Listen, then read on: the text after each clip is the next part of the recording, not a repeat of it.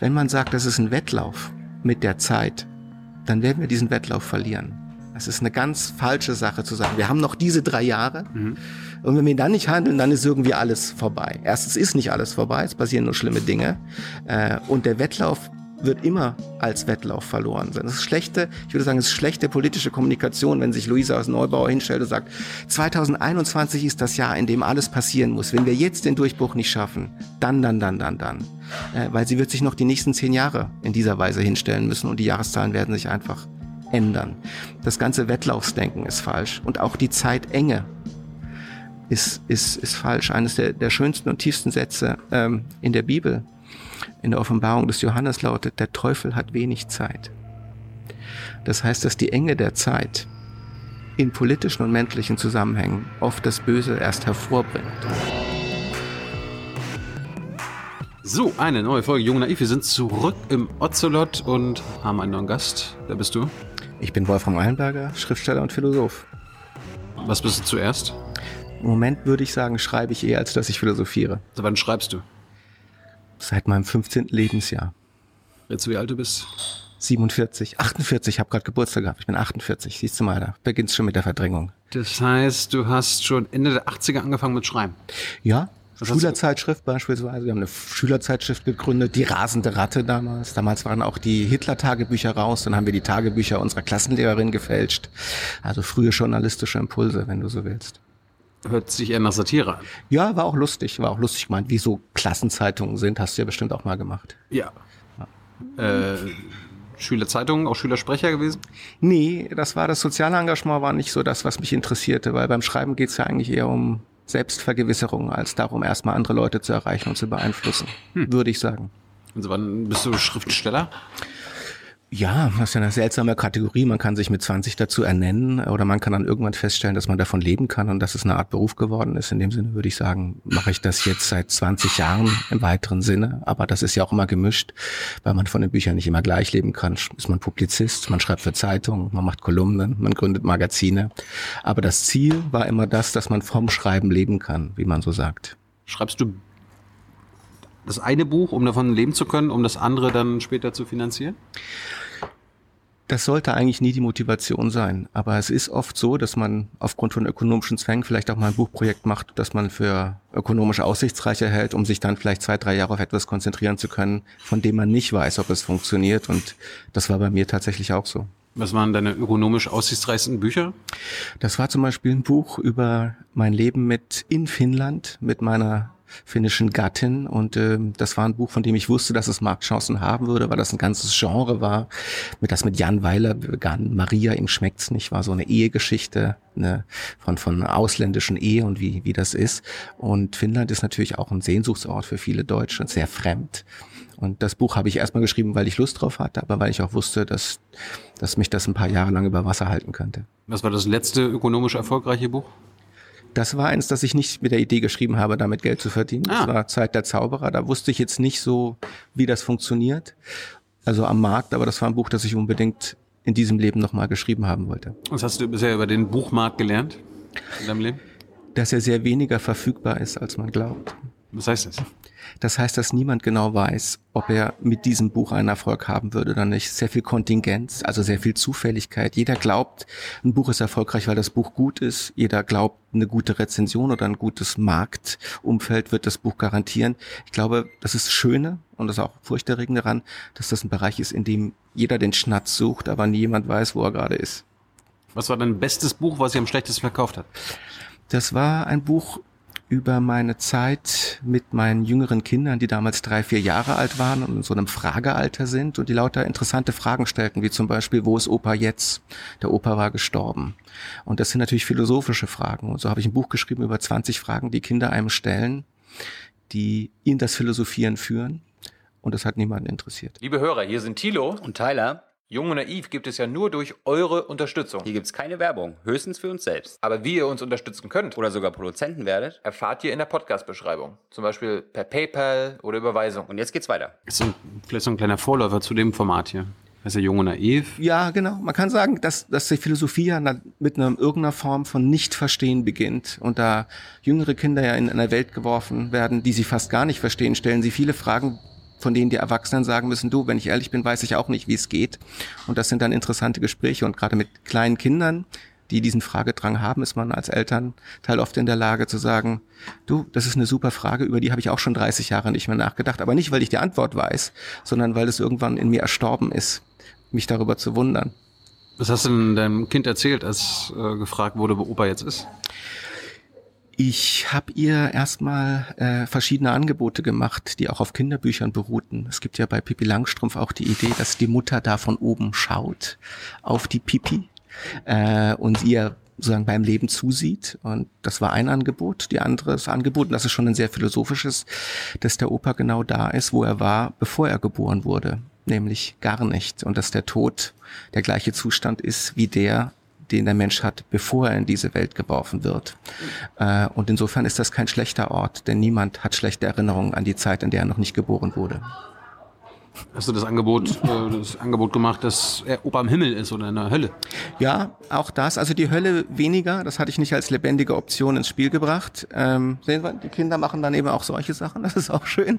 Ähm, äh, der Himmel, ja. Und der Himmel ist natürlich einerseits was sehr Schönes und was Tröstendes, aber es ist ja auch ganz fürchterlich zu denken, dass da ein Mensch ist, der uns beim Leben zuschaut, Ja. der uns liebt und der nicht mehr eingreifen kann. Ich stelle es mir also unglaublich grausam vor, wenn ich jetzt morgen stürbe, vom Himmel aus das Leben meiner Töchter zusehend begleiten zu müssen, ohne jede Form der Interaktion. Das ist natürlich auch die Frage zum Beispiel, was es heißt, tot zu sein. Und Thomas Mann hat dafür eine, meiner Ansicht nach, die schönste Definition gefunden. Tot zu sein heißt, zu sprechen und niemand antwortet. Es ist die vollkommene Resonanzlosigkeit. Und das stelle ich mir eher als Qual vor. Also da wäre ich lieber gar nicht als reiner Beobachter zu sein. Wäre auch, glaube ich, für das Kind qualvoll, irgendwie zu wissen, okay, da guckt mir, mir die ganze Zeit jemand zu. Also, dass du wirklich einen Überwacher hast. Klar, aber das ist ja äh, in, in, in sehr verengten und ideologischen Kontexten die Idee, die meisten Leute von Gott haben. Glaubst du an Gott? Nein, nicht als personalen Gott, nicht als interaktionistischen Gott, der ihr eingreift, aber ich würde denken, es wäre sehr hochmütig und auch nicht plausibel zu denken, dass wir die einzige Form des Bewusstseins im Universum sind. Das ist was anderes. Also jetzt über Aliens und andere Lebensformen zu reden. Naja, also man kann sagen, dass, dass, dass Gott ja auch eine Form ist, zu formulieren, dass wir nicht diejenigen sind, die die höchste Form der Bewusstheit in diesem Universum wären, sondern dass es höhere gibt, vielleicht leitendere, steuernde. Und da bin ich ganz offen dafür. Das, das könnte sein. Es ist ja auch so, dass wir nicht genau wissen, ob das Leben, das wir hier auf dieser Erde haben, man sagt immer, das ist entstanden auf der Erde. Das ist überhaupt nicht sicher. Man könnte vielleicht sogar eher sagen, dass wir alle außerirdisch sind, weil die Ursprünge des Lebens nicht von diesem Planeten kommen. Ja, vielleicht kommt es durch irgendwelche Meteoriten und so weiter. Zum Beispiel. Aber es gibt ja noch vielleicht das eine große, schwere, unbeantwortete Rätsel. Wir wissen alle nicht, was es heißt, Bewusstsein zu haben. Was Bewusstsein überhaupt ist. Und solange wir das nicht erklären, sollten wir sehr bescheiden sein in Bezug auf die Frage, ob es höhere Wesen gibt oder vielleicht sogar Gott. Erinnert mich an das Gespräch mit Richard David Precht letztens, äh, wo auch die Frage aufkam, ob jetzt künstliche Intelligenz, jetzt nicht jetzt, aber vielleicht in 10 oder 100 Jahren auch ein Bewusstsein entwickeln könnte. Ja, klar. Also die erste philosophische Bewegung wäre hier, klären wir mal, was Bewusstsein heißen könnte und dann kann ich euch sagen, ob das Maschinen etwa haben. Wenn ich jetzt Bewusstsein so definiere, dass ich jetzt trinke, hm, hm, das schmeckt nach Rhabarberschorle. Diese, diese Empfindung des Geschmacks der Rhabarberschorle.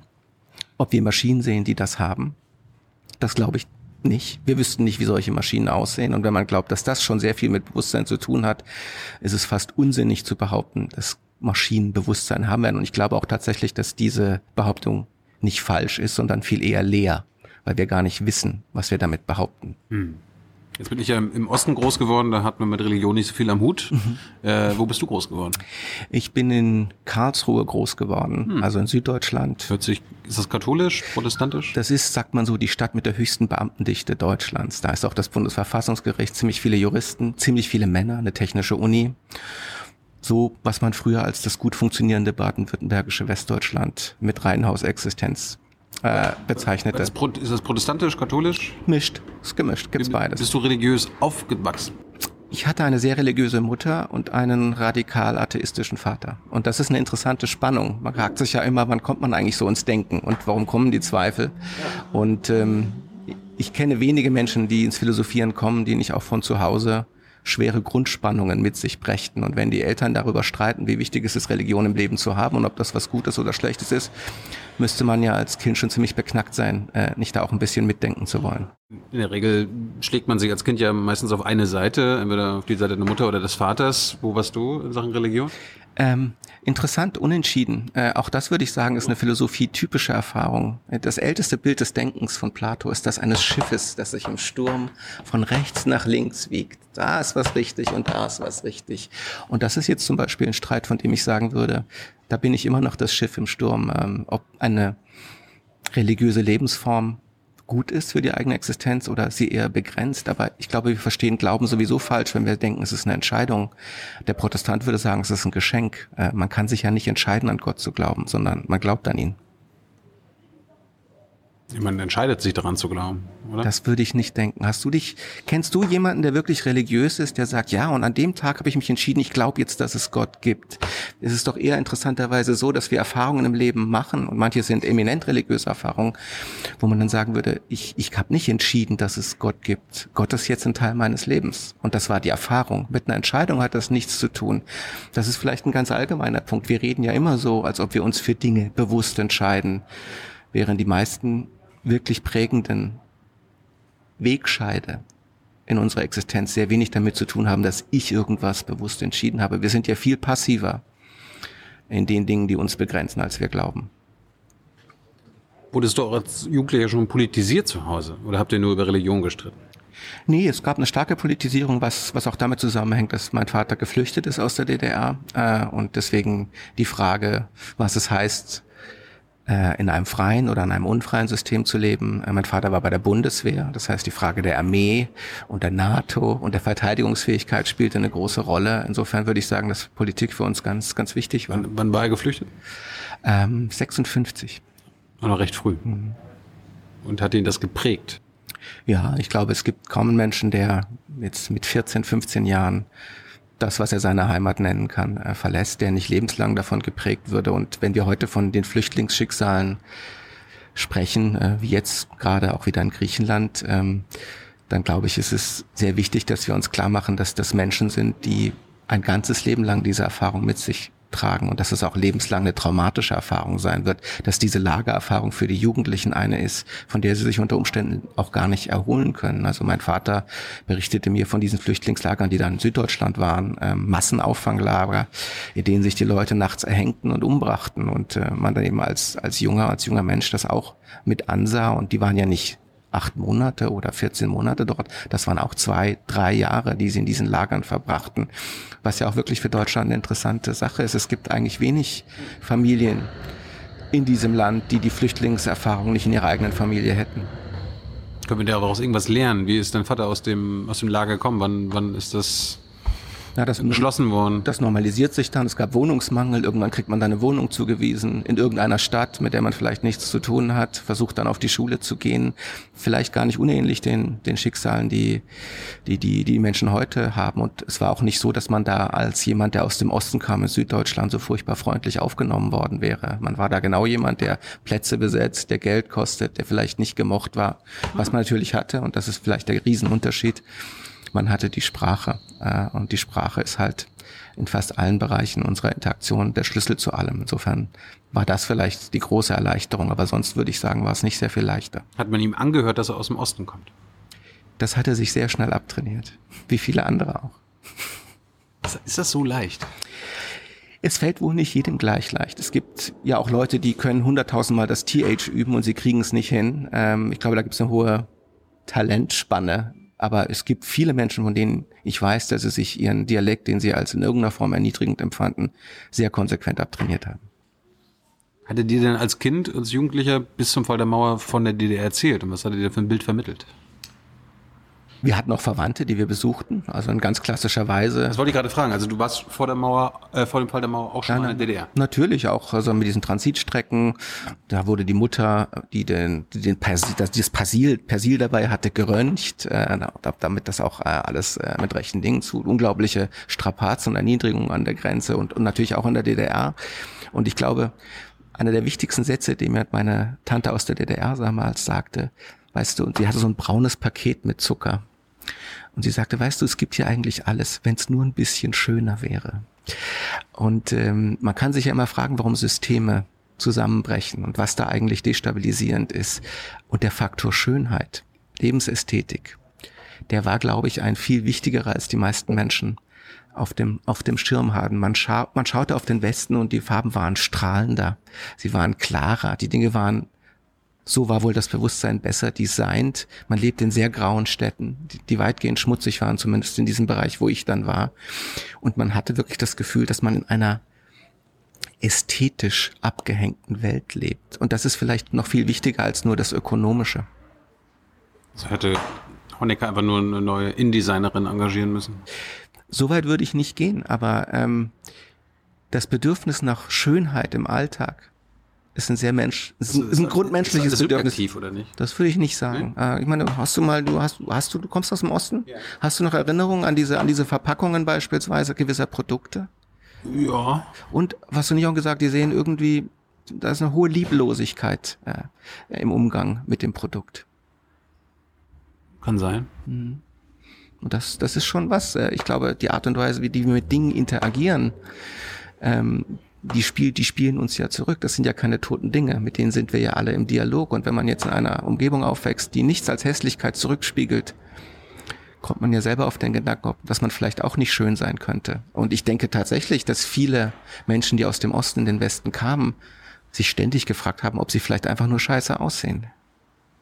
Vielleicht wurde denen das auch eingeredet, dass sie scheiße Na, aussehen. na klar, aber das Bewusstsein gibt es ja immer noch. Äh, Wir haben ja wahrscheinlich immer noch den ästhetischen Diskurs. Und wenn du an die Dialekte denkst, die in Deutschland äh, am erniedrigendsten äh, eigentlich sind, dann sind das die Dialekte aus dem Osten. Also da steht man sofort unter Idiotieverdacht, meiner, meiner Erfahrung nach. Mir fällt jetzt nur Sächsisch ein, Hm, ja. Vogtländisch oder so, aber Norddeutsch, das Brandenburgerisch ich mich ist auch nicht bisher wenig gerade so- diskriminieren. Ja, ja, na, du hast ja auch keinen Dialekt, würde ich sagen. Oh, der kommt manchmal raus. Ja, ja. Aber nur wenn du unter den Deinen bist. Aber ich finde ich find Bayerisch eigentlich auch schon ziemlich schlimm. Ja, aber das hat ja so eine gewisse sinnliche Sexiness, äh, die irgendwie lokal verankert ist. Das hat das Sächsische nicht. Wobei die Sachsen natürlich wahnsinnig stolz auf all das sind, was sie sind. Die halten sich ja für die eigentliche Kulturnation. Mit welcher Sprache bist du aufgewachsen? Schwäbisch? Das ist äh, Badisch dort, Badisch. äh, was aber nicht so heißt, sondern ich glaube, dialektal ist das ein Kurpfälzisch. Kannst du das immer noch? Eigentlich nicht, ich habe es auch nie gekonnt. Es gibt da einen Sprachtest, äh, den kann ich dir auch gerne vormachen, wenn du willst. Das heißt zwei Bäuche Euer in Eunere Reu. Und wenn man das kann, dann, dann kommt man daher. Ähm, DDR, wie, wie oft warst du denn da? Vier, fünf Mal? Was hast du beim ersten Mal erlebt? Wo, wo wart ihr da? In der Nähe von Leipzig, in, in Bennewitz, das ist ein Ort, den es heute noch gibt. Wurzen ist äh, ja auch manchmal in den Nachrichten, weil das wohl ein sehr rechter Ort geworden ist. Du warst noch sehr jung da. Wie, wie hast du das erlebt als, als Jugendlicher? Ähm, also wie man staunend als Kind etwas erlebt, äh, also nicht als traumatisch, einfach interessant. Es war eigentlich wie eine andere Welt. Huch, das gibt's auch. Aber da gab's auch einfach Szenen, die extrem interessant waren. Ich hatte einen Cousin, der war Maurer und der half seinen Nachbarn dabei, das Haus zu bauen. Und meinem Begriff nach war das Schwarzarbeit. Das wäre sagen nach unserem westlichen Modell Schwarzarbeit gewesen. Aber nein, nein, das war Nachbarschaftshilfe. So hieß das auch. Das heißt, das weiß ich noch ganz genau, wie mich das verstört hat, zu denken, dass das, was er tut, bei uns illegal wäre und dort vom Staat gewollt ist.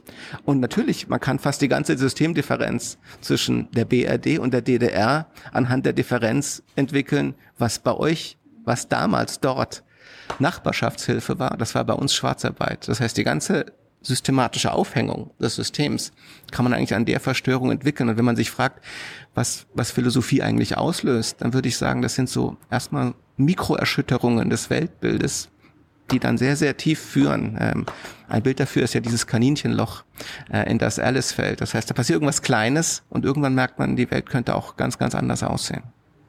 Jetzt ist ja dein Beispiel im Jahre 2020 immer noch Schwarzarbeit. Es wäre immer noch Schwarzarbeit und das wäre ja immer noch die Frage, ob die Art und Weise, wie wir einander helfen können äh, und helfen dürfen, äh, inwieweit die unter eine staatliche Kontrolle und unter Marktprinzipien laufen soll oder ob man sagen würde, nee, äh, wir sollten vielleicht die Institution der Nachbarschaftshilfe in irgendeiner Form wiederbeleben. Und wenn ich manche Vorschläge zur, zum Redesign unserer Ökonomie höre, dann gehen die ja auch in diese Richtung. Also wärst du dafür, dass wir Nachbarschaftshilfe nach dem DDR-Muster Nee, natürlich wäre ich nicht dafür, weil ich auch nicht für den Mietendeckel bin, weil es idiotisch ist, isolierte Maßnahmen äh, äh, einfach auszuklingen und sagen, das funktioniert, weil ähm, so eine, eine Veränderung nicht funktionieren kann. Kommen wir vielleicht ja nochmal drauf. Wie, wie bist du zum ersten Mal mit Philosophie in Kontakt gekommen? In der Schule, im Philosophieunterricht oder?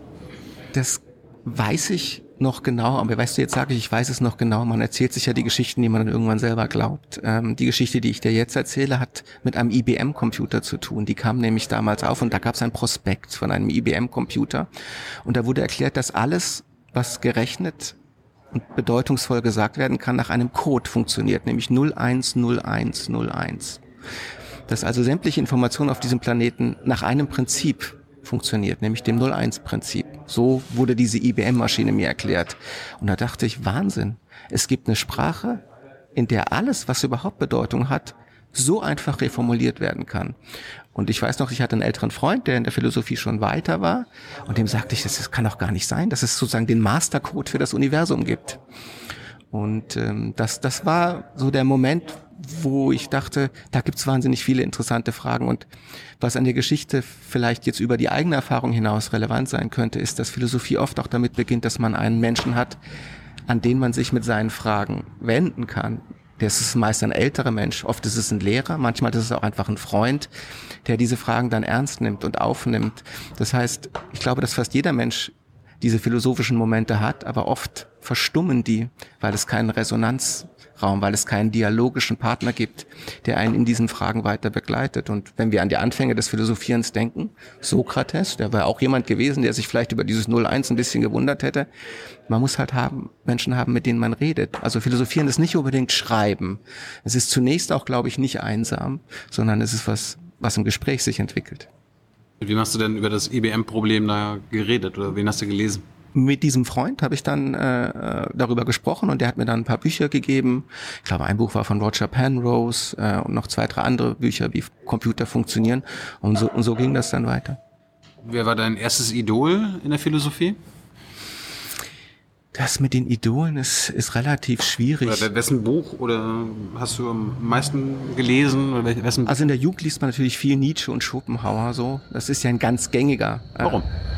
Weil da eine Energie, eine Aggressivität äh, ist und auch die Idee, dass man irgendwie cooler ist als die anderen, äh, weil man anders ist. Nietzsche ist super für jemanden, der sagt, ich bin eigentlich nicht so wie ihr, aber das ist nicht schlecht, das ist besser.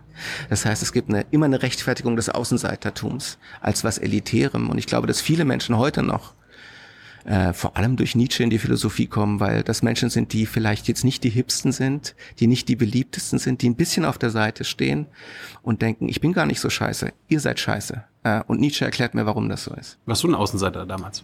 Nee, war ich eigentlich nicht. Äh, ich habe zu viel Sport gemacht, um Außenseiter sein zu können. Ich war, also ich war wahrscheinlich auch einfach zu gut äh, im Sport. Äh, soziale Anerkennung in schulischen Kontexten beruht ja sehr darauf, was man so kann. Wenn man gut Fußball spielt, ist man einfach nicht allein. Was konntest du noch so gut in der Schule? Das war's so. Nur Sport. Ich war in Sport ziemlich gut und sonst nicht. Sonst war ich eher ein ähm, Schüler, der auch ich bin nie gerne in die Schule gegangen und äh, war auch sehr verhaltensauffällig und das war ein schwieriger Ort. Aber du hast es irgendwie geschafft.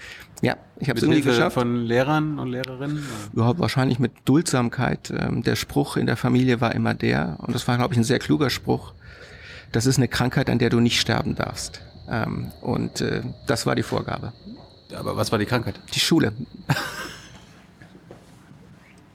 und Abi war aber alles. Boah, das kriegt man dann schon hin. Warum bist du denn nicht Bundesliga-Profi geworden? Weil ich nicht gut genug war. Ach, das auch nicht.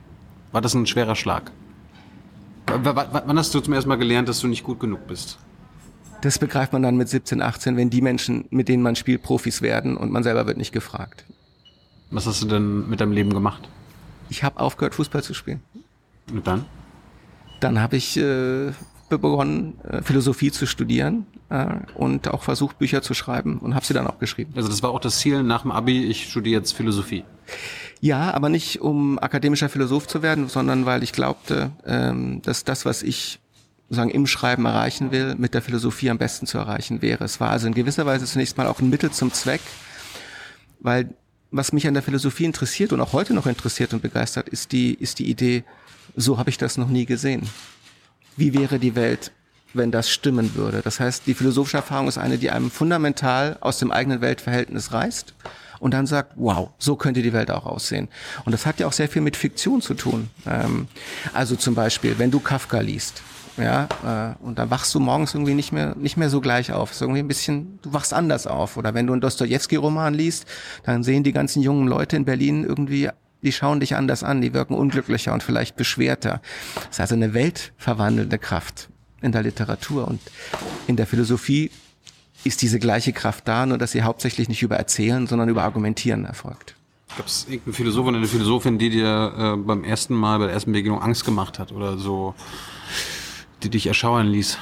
Klar, ähm, Hegel, Hegel-Seminar in Heidelberg. Das musst du dir auch so vorstellen, dass in Heidelberg war es damals noch eine Zeit, in der man ein Seminar, also ein halbes Jahr auf die ersten acht Sätze der Einleitung der Phänomenologie des Geistes verwandte. Also eine sehr, sehr, sehr intensivierte Lektüre.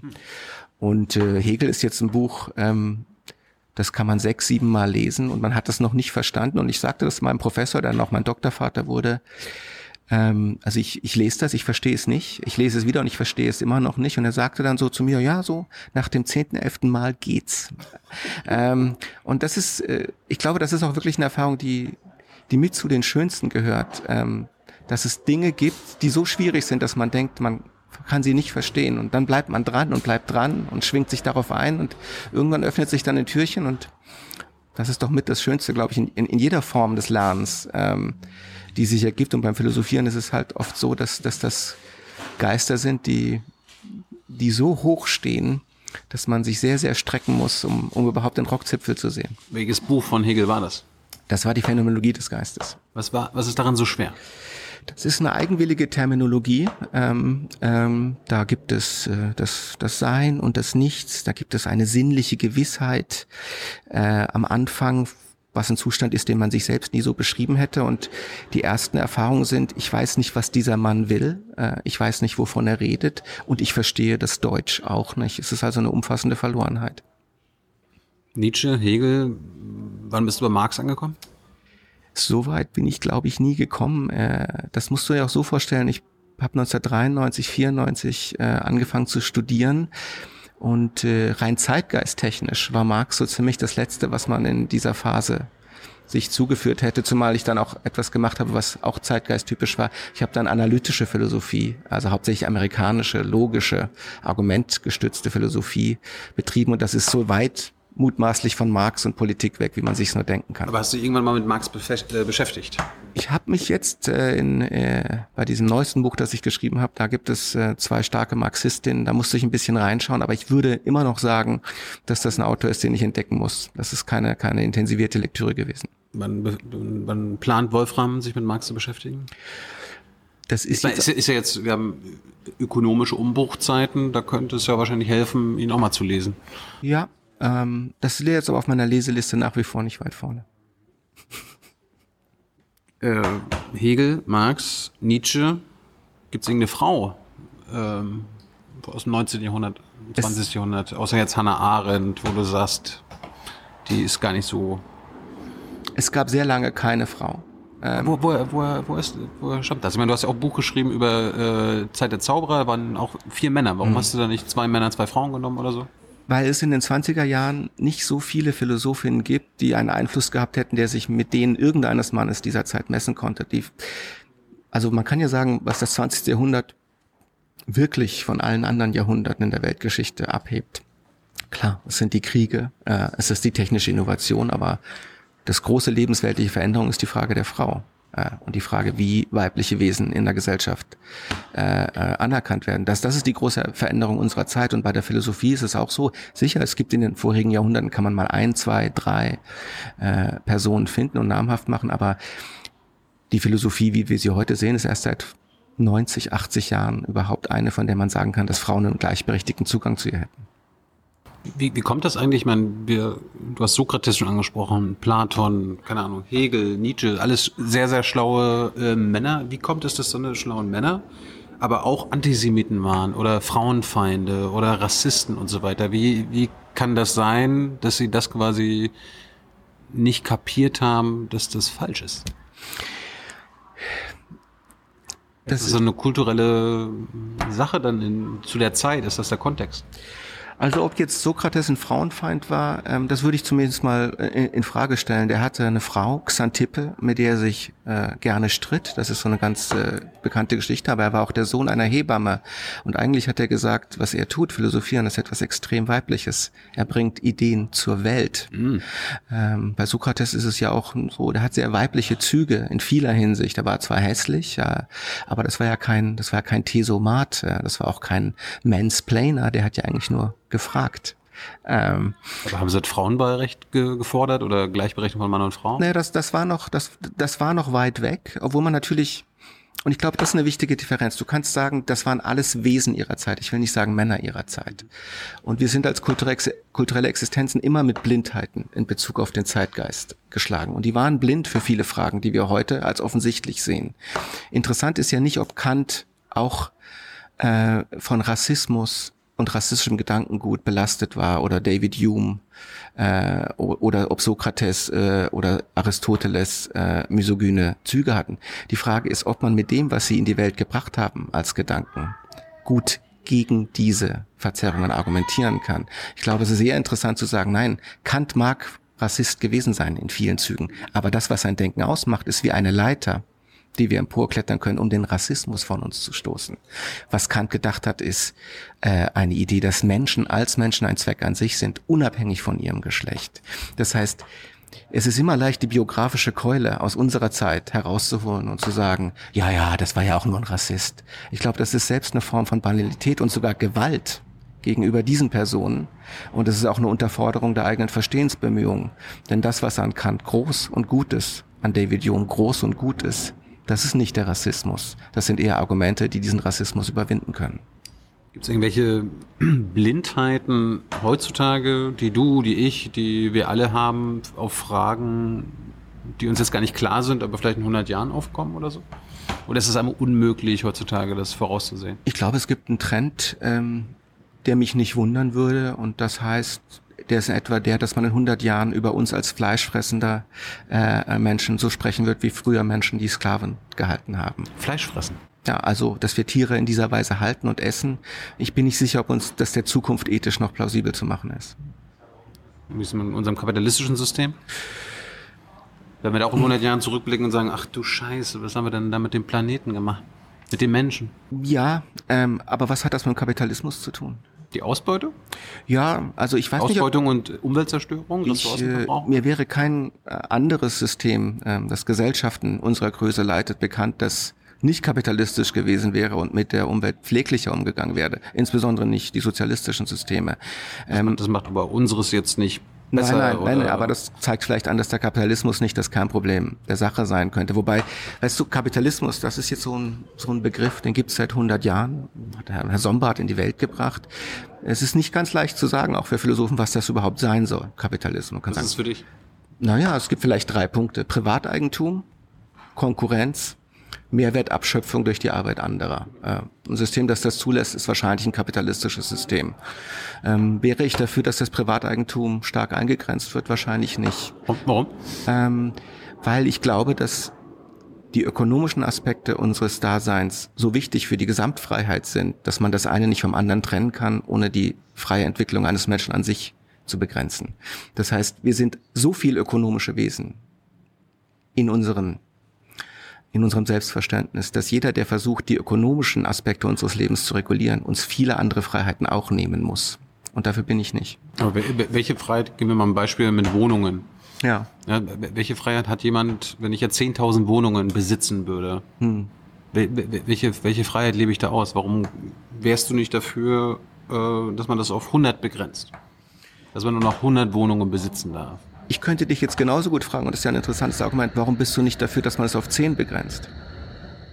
Und warum bist du da eigentlich nicht dafür, das dass man ja es auf eine das begrenzt? ist ja ein demokratischer Prozess. Das kann man ja ähm, Ja gut, abstimmen. Äh, Na gut, äh, also wenn man eine Grenze setzt, dann können wir uns darauf einigen, dass diese Grenze immer beliebig ist äh, und dass man sie geringer äh, setzen kann. Ich hab, ich komme jetzt gerade aus einer Zeit, den 30er, 40er Jahren mit dem neuen Buch, in der zum Beispiel Stalin das gleiche Spiel mit Kühen gespielt hat, und zwar in der Ukraine. Da gab es die Großbauern, die hatten 100 Kühe.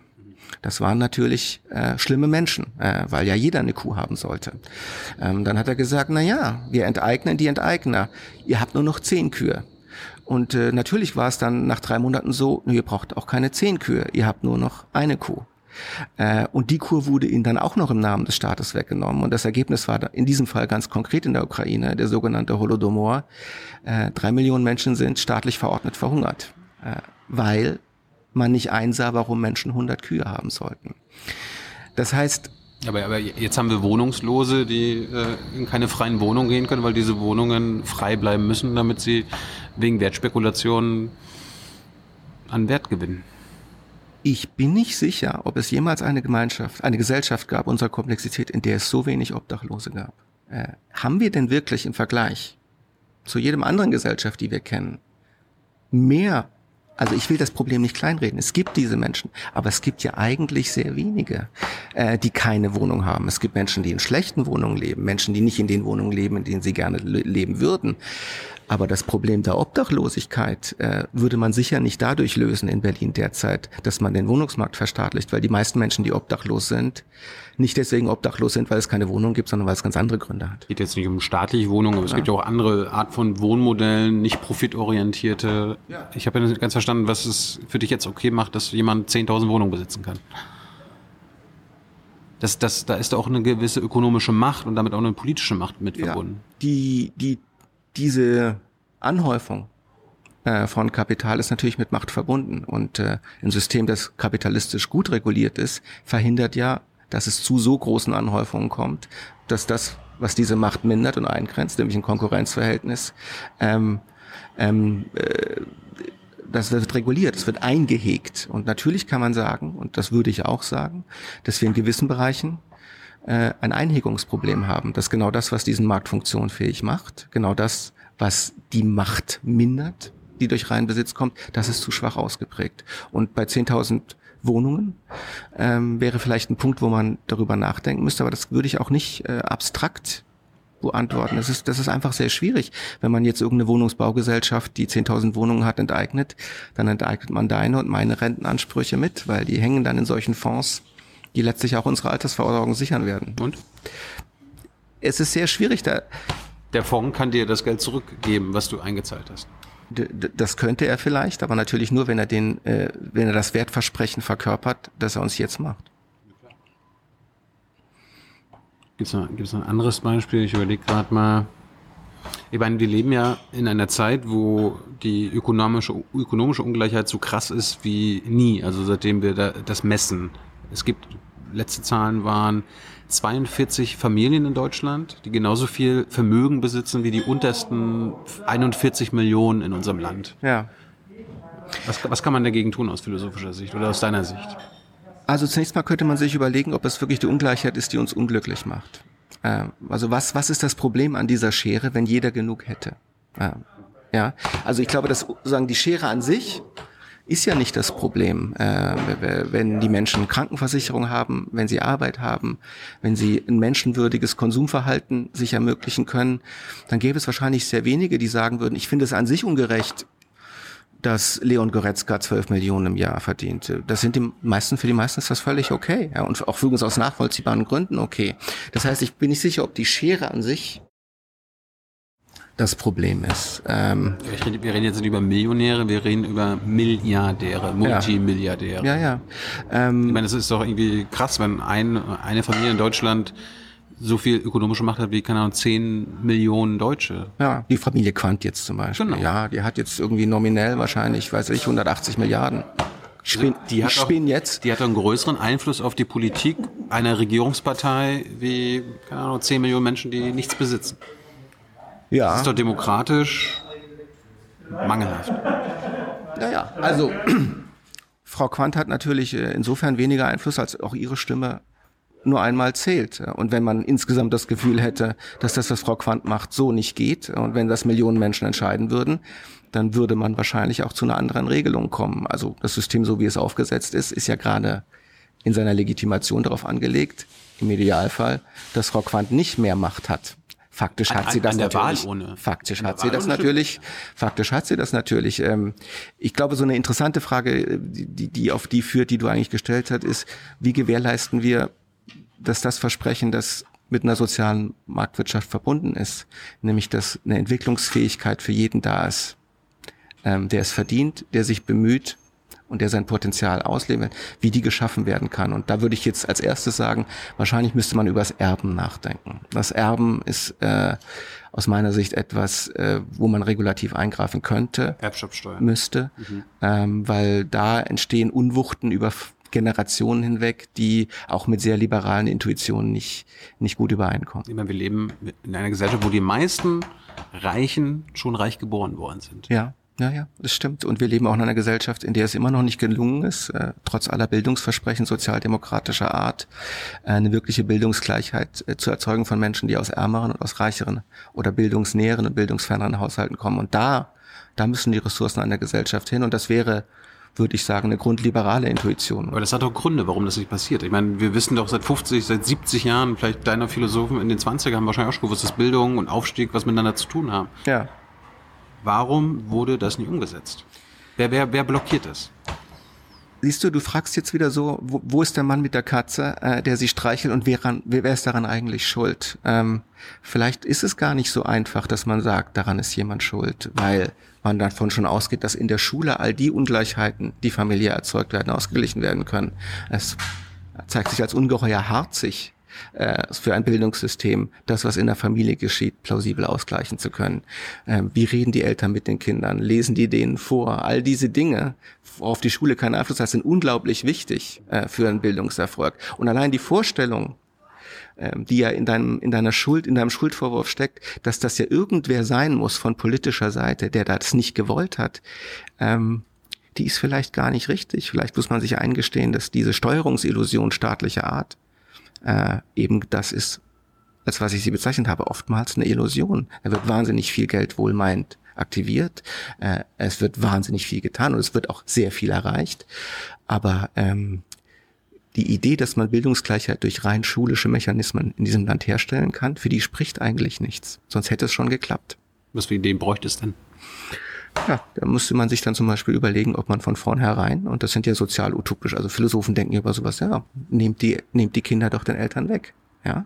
Versucht von Anfang an gleiche Bedingungen zu schaffen. Äh, eine, milde Form davon ist der Kibbutz, wo man sagt, ja, genau, weil wir diese Ungleichheit nicht wollen, gehen die erstmal alle zusammen und dann äh, äh, haben die eine gleiche Sache. Und da, da haben wir vielleicht ein gutes Beispiel dafür, wie zwei Kernintuitionen, die wir beide als gut bezeichnen, nämlich einerseits die Kinder sollen gleiche Voraussetzungen haben und andererseits die Eltern sollen was von ihren Kindern haben und umgekehrt, die befinden sich in einem Widerspruch ja, und die sind nicht leicht auszumitteln.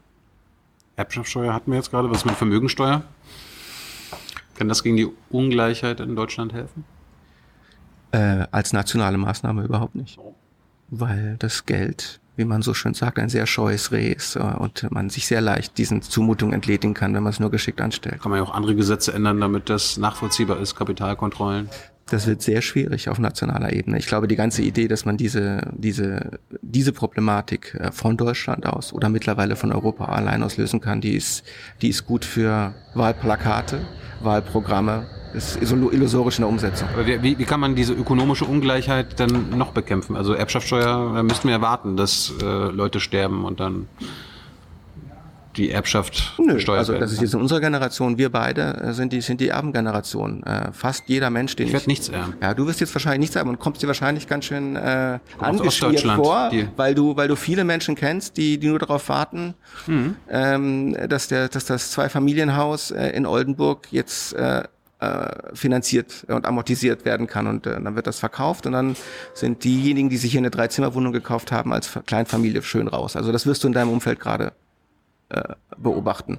Ähm, und das ist natürlich irgendwie wahnsinnig ungerecht. Ähm, und äh, jetzt in der Situation, in der wir sind, volkswirtschaftlich, glaube ich, äh, wird so viel geerbt, ähm, dass man da regulierend eingreifen kann, ohne, ohne größere Probleme zu erzeugen. Also das ist die, das ist die eine Lösung. Das ist eine Lösung. Ja, was, was gibt's denn noch? Was sind denn die Probleme, die du unbedingt gerne gelöst sähst in diesem Land? Wir waren jetzt gerade bei der ökonomischen Ungleichheit. Ja. Wir haben unfassbar viele, äh, unfassbar wenige, die unfassbar viel haben und unfassbar viele, die sehr, sehr wenig haben. Glaubst du, es ist eine plausible, also es ist nur, nur um, um die eigene Gelenkigkeit zu testen. Man könnte auch sagen, wir haben unglaublich viele, die unglaublich viel haben. Wir haben wahrscheinlich jetzt 2020 in Deutschland, ich würde sagen, äh, zumindest in diesem Land, äh, eine der Gesellschaften, die es auf diesem Erdball so noch nie gegeben hat. Ähm, die Menschen sind am gesündesten, äh, sie sind am versichertsten, sie können wahrscheinlich auch am meisten lesen und schreiben. Das heißt, der Status, den wir heute Individuen in diesem Land anbieten, ist weltgeschichtlich wahrscheinlich einzigartig. Das stimmt. Da sind wir wahnsinnig weit. Äh, und ich glaube schon, und das ist nicht nur so sagen wir so eine neoliberale Besänftigungsgeste, dass man manchmal die Blickrichtung umdrehen kann und sagen, äh, was, was kann man mit 80 Millionen Menschen, die unter einem Regiment steht, wie weit kann man da kommen? Äh, und da würde ich sagen, dass wir in dem System, in dem wir leben, wahnsinnig weit gekommen sind. Stimmt. Auf der anderen Seite habe ich auch gelernt, man bewertet eine Gesellschaft so, wie sie mit ihren Schwächsten umgeht. Mhm. Wir haben zwei Millionen Kinder in Armut. Mhm. Das ist in den letzten 15 Jahren schlimmer geworden. Mhm. Wie kommen wir da raus?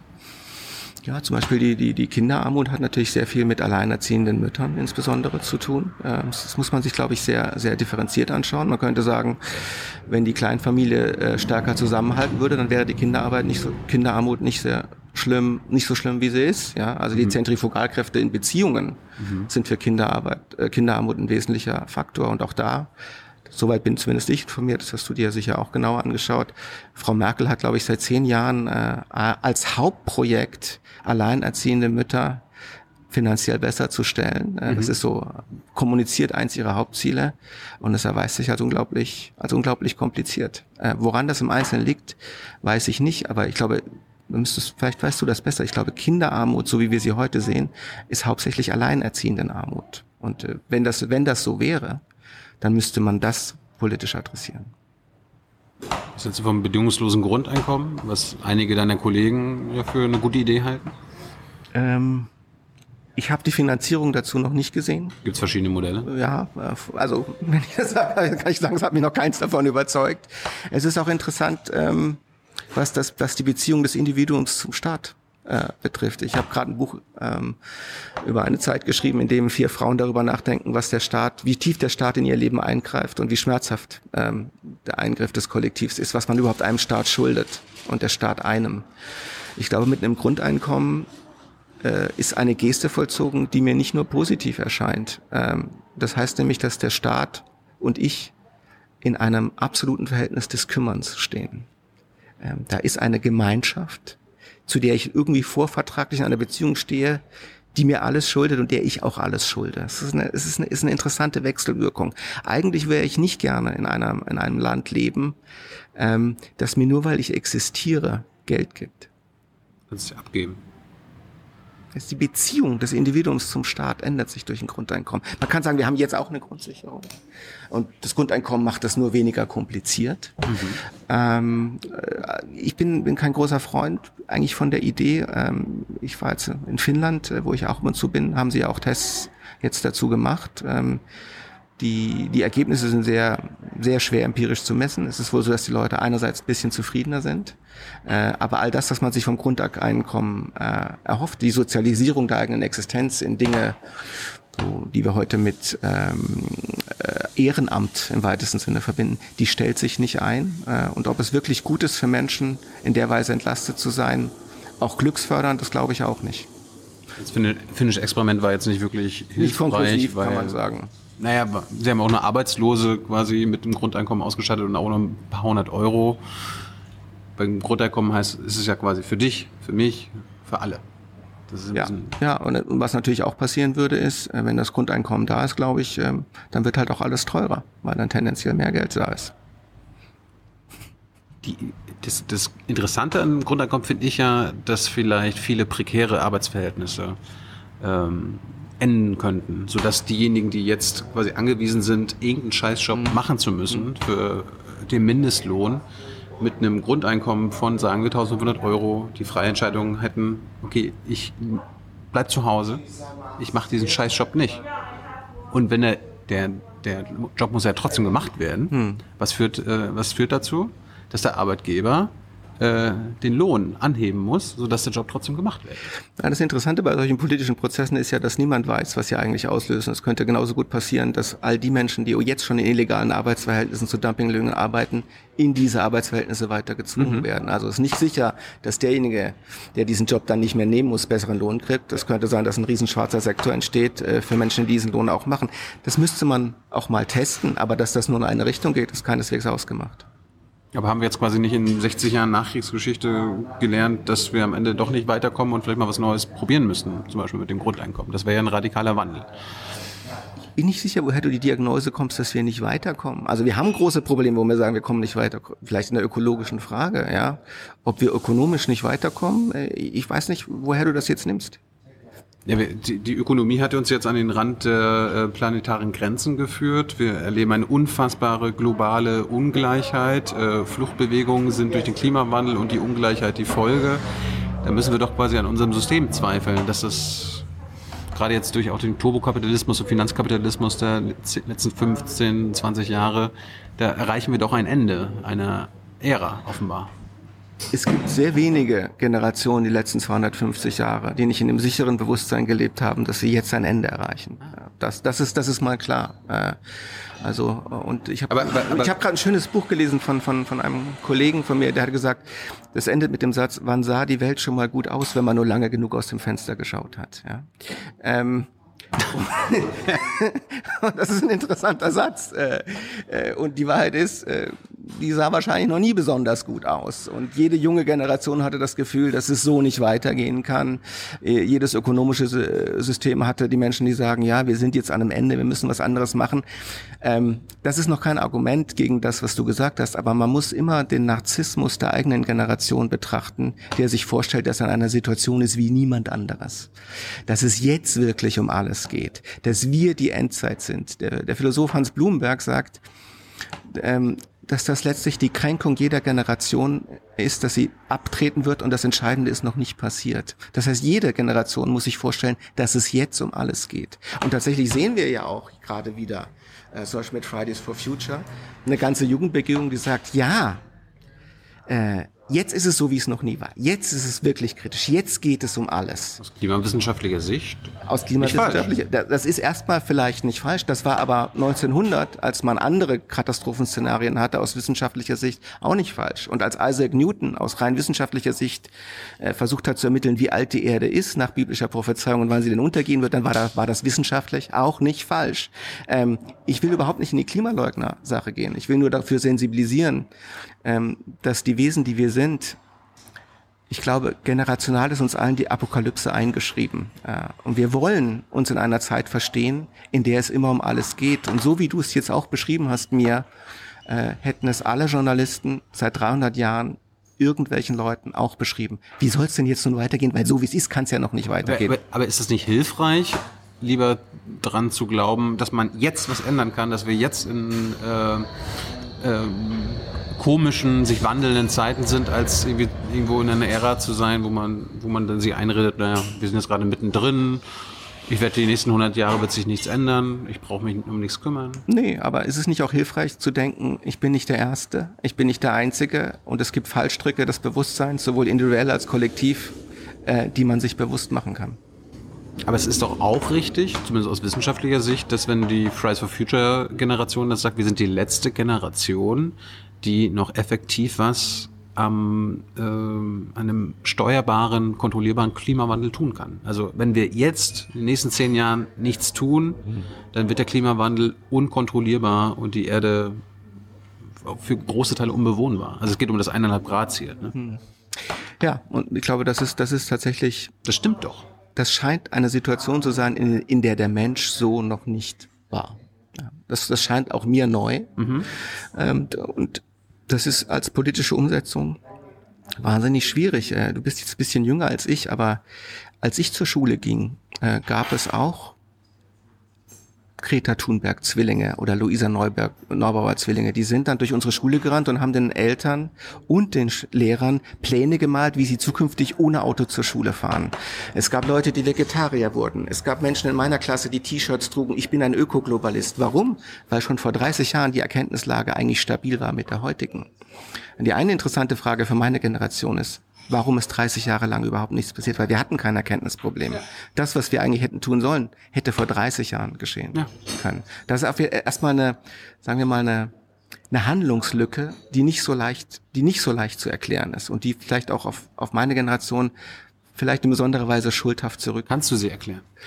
Ja, ich glaube, ich kann sie, ich kann sie in zwei, zweifacher Weise erklären. Ich glaube erstmal, dass es ein historisches Glück und Unglück war, dass mit dem Jahr 1989 eine Art Systemsieg vollzogen und verkündet werden konnte, der all das, was zur Eingrenzung dieses Konsumverhaltens geführt hätte, entgrenzt hat. Äh, und daran ist jetzt erstmal niemand schuld. Das ist einfach, kann man sagen, eine Konstellation weltgeschichtlich, die eingetreten ist. So um 1989, 90 wusste auch jeder etwa, wie es um die Klimasache steht. Da kamen die Reporter raus.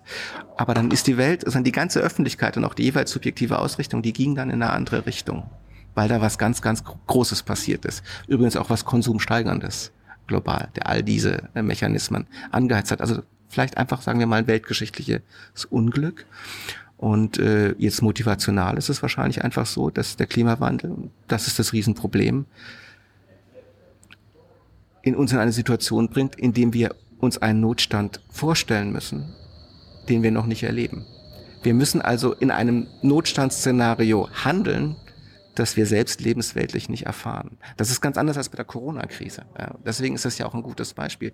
Der immanente Leidens-, Gefahren- und Lebensdruck, den die Klimabrise bringen wird, den haben wir beide jetzt im Moment nicht. Und äh, solange wir den nicht haben, ist es für die Breite sehr schwierig, Maßnahmen zu installieren, die eigentlich erfordert wären, um diesen Zustand zu verhindern. Aber das, das ist politisch das hat, einfach ein Problem. Aber das habt ihr doch schon vor 30 Jahren gewusst. Würde ich mal meinen, dass das dieses abstrakte Denken ein Problem ist. Warum haben wir es seit 30 Jahren nicht geschafft, uns da irgendwie einen Weg auszudenken, damit das abstrakte Denken kein Problem ist? Ähm, Sind die Medien da schuld und die, die Uni die in der Schule? Ja. Ähm, also ja. Ähm, also es gibt sicher dann kommunikative Gründe, sagen wir so. Ja. Wo, wo sind die Gründe ähm, dafür? Also es gibt sicher ein kommunikatives Problem, weil es kein Erkenntnisproblem gibt. Ähm, es gibt ein Trägheitsproblem. Äh, es ist einfach unbequem. Und ich würde auch heute sagen, die meisten Leute, die bei Fridays for Future mitmarschieren und das für gut heißen, wenn man denen lebensweltlich ausbuchstabiert, was das denn so im Einzelnen heißen würde, wirklich äh, die Bremse in der notwendigen Weise zu ziehen, würden vielleicht viele sagen, finde ich, finde ich auch nicht so wahnsinnig cool. Ähm, die Corona-Phase war ein gutes Beispiel dafür. Ähm, Nico Pech, ähm, das ist so einer der Anti-Wachstumstheorie, der sagt, ja genau, so wie die letzten sechs Monate muss es halt nur immer sein. Äh, dann kämen wir etwa hin. Also keine Flüge mehr, ganz wenig Auto, äh, weniger Konsum, kein Urlaub. Das ist das Leben, die letzten sechs Monate das ist etwa das Leben, das wir jetzt von jetzt an brauchen. Aber es, aber es stimmt doch, dass wir weniger fliegen müssen. Äh, sagen wir mal, weniger dreckig fliegen müssen. Wir müssen weniger Autos auf den Straßen haben. Keine dreckigen Autos mehr. Das stimmt daran nicht. Wir müssen weniger konsumieren. Ja, also bei den Autos weiß ich es jetzt zum Beispiel nicht. Ich glaube nicht, dass die Elektroautos eine gute Technologie sind für die Zukunft. Das meinte ich ja nicht. Ja. Aber 20 Prozent der CO2-Emissionen in Deutschland kommen durch den Straßenverkehr und wir haben 60 Millionen angemeldete äh, Verbrennerautos in Deutschland, die müssen ja irgendwie jetzt bis 2050 weg. Die gehen ja nicht weg. Du weißt ja, wo die hingehen. Die, die, die werden ja woanders hin verkauft. Äh, die fahren dann in Afrika. Das müssen wir auch verhindern. Hm. Und dann müssen die zerstört werden. Ja. Das hältst du für eine gute politische Maßnahme? Ja, wir müssen ja irgendwie dahin kommen, dass wir ein klimaneutralen Verkehrssystem haben. Ja. Ja. Und da ist natürlich nicht das Elektroauto äh, als Substitution anzusehen, aber du brauchst ja trotzdem ein paar Autos, damit der Verkehr immer noch laufen, laufen kann. Ja, ich mein, aber, der, aber der Individualverkehr, das ist doch ein gesellschaftliches Problem, was wir begegnen müssen, oder? Ja, äh, und also wir beide fahren wahrscheinlich äh, hauptberuflich auch Bahn. Äh, wir haben da äh, un unsere unsere Erfahrungen äh, und da kann man sagen, ja, auch da wurde die letzten 30 Jahre, ähm, dort wo die Investitionen in die Bahn hingehen würden, gingen sie nicht hin. Ähm, ähm, da, da wurde wahnsinnig, wahnsinnig viel äh, äh verspielt äh, und nicht richtig, richtig gesehen. Und das könnte sehr viel mit dem Druck von gewissen Personen zu tun haben, die du vorher erwähnt hast, äh, weil es natürlich in verschiedener Weise, insbesondere für ein Land wie Deutschland, ähm, sehr schwierig ist, sich ohne Autos vorzustellen. Aber da wäre es doch gerade ein Grund, äh, dass diese Frau Quandt dann äh, weniger Macht hat, um diese Art von Verkehr, Verkehrspolitik äh, nicht durch ihre Interessen zu beeinflussen. Glaubst du wirklich, dass Frau Quandt als Person Macht hat und Macht aus? Glaub, glaubst du das? Dass, dass, dass Frau Quandt irgendwo bei Frau Merkel anruft und sagt mal, mal, also so geht das nicht? Nein. Was, wie stellst du dir die Prozesse vor? Es gibt ja Unternehmen und Unternehmensführer und äh, Unternehmensverbände wie den VDA. Da ähm, kommen ja die verschiedensten Interessen, zum Beispiel der Automobilindustrie, zusammen und die werden dann davor getragen. Klar, es gibt auch einen grünen Ministerpräsidenten wie der Herr Kretschmann, der schaut sich äh, äh, an, wie der Großraum Stuttgart ökonomisch öko organisiert ist und sagt, ja, und verrät seine Ideale. Äh, äh, Freunde, ja, so können wir es nicht machen. Äh, wir, wir können ja nicht die ganzen äh, Leute, die sich für 450.000 Euro ihr Reihenhaus finanziert haben, äh, über einen Autozulieferer, äh, die können wir jetzt nicht einfach hängen lassen. Das geht ja auch nicht. Und dafür sorgt der grüne Ministerpräsident dafür, dass wir länger Verbrennerautos fahren können. Ich glaube eher, dass der grüne Ministerpräsident sich in einer Spannung findet, in der sich fast jeder Politiker in so einer Situation findet, äh, dass er da ausmitteln muss. Und da kann man sagen, das Ausmittlungsverhalten war zu defensiv. Aber wozu braucht man dann die Grünen, wenn ein Grüner, der mächtigste Grüne äh, nicht grün ist? Oder nicht grün handelt? Ja, das, ich glaube, es ist eher umgekehrt richtig, äh, dass diejenigen Personen, die an der Macht sind, die sie haben wollen, einsehen, dass sie viel weniger davon haben, als sie behauptet hätten. Das heißt, die Idee, dass diese Politiker in irgendeiner Form eine extrem hohe Steuerungsmacht eigentlich hätten, die ist wahrscheinlich richtig. Ich weiß nicht, wie das dir geht, aber äh, ich habe zumindest mal in einem sehr kleinen Zusammenhang irgendetwas geleitet und die Leute denken immer, der Chef entscheidet. Äh, aus der Position derjenigen, das entscheidet, ist es geradezu abgründig zu erfahren, wie wenig man eigentlich entscheiden kann wie viele äußere Zwänge in einem in allem bedingen. Und ähm, diese Idee, dass die Politiker das irgendwie alles nicht wollen, äh, das ist eine Idee der politischen Berichterstattung, die jung und naiv ist. Und ich glaube, von der muss man sich auch verabschieden. Ist ein bisschen verkürzt, aber man könnte ja auch meinen, jeder Politiker, Politikerin denkt an die, an die nächste Wahl. Man hm. möchte wiedergewählt werden. Man muss kurzfristig denken und da sind natürlich die äh, kurzfristigen Arbeitsplatzverluste relevanter für die Wiederwahl und für den Machterhalt als einen Entschluss zu fassen, der vielleicht in 10, 20 oder 30 Jahren erst sich als wirklich richtig äh, erweist. Klar, ähm, das wird jetzt auch, ich meine, das wurde ja auch angegangen, wenn ich jetzt das richtig sehe, wurde ja auch im Grundgesetz äh, das leicht so modifiziert, dass eine Verantwortung für die äh, zukünftigen Generationen als, als, als Staatsziel verankert wurde, in anderer Weise, als das bisher der Fall war. Ähm, das heißt, da wurden andere Ziele vorgegeben, die die Politiker unter einen anderen Handlungsdruck stellen. Aber zum Beispiel, das ist doch ein ganz interessantes auch Problem der politischen Philosophie. Was ist denn gut, wenn wir das sehen, alle vier Jahre, das sind zu kurzfristige Ziele, wählen wir nur alle acht Jahre oder nur alle zwölf Jahre. Was würde das an Macht Konzentration befördern, wenn wir zwölf Jahre nur wählen würden, damit die länger Zeit haben, langfristiger zu planen. Ist das wirklich das, was wir wollen? Oder sehen wir da nicht auch Effekte, die sagen, das ist ja noch viel schlimmer? Dann machen die vielleicht zwölf Jahre gar nichts oder schaffen sich zwölf Jahre lang ihre Zirkel so, dass gar nicht mehr gewählt wird.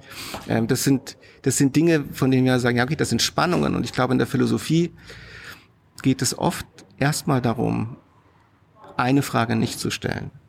Und nicht die Frage, wer ist schuld, sondern wie komplex ist das? Wie sieht das eigentlich aus? Habe ich alle Perspektiven betrachtet?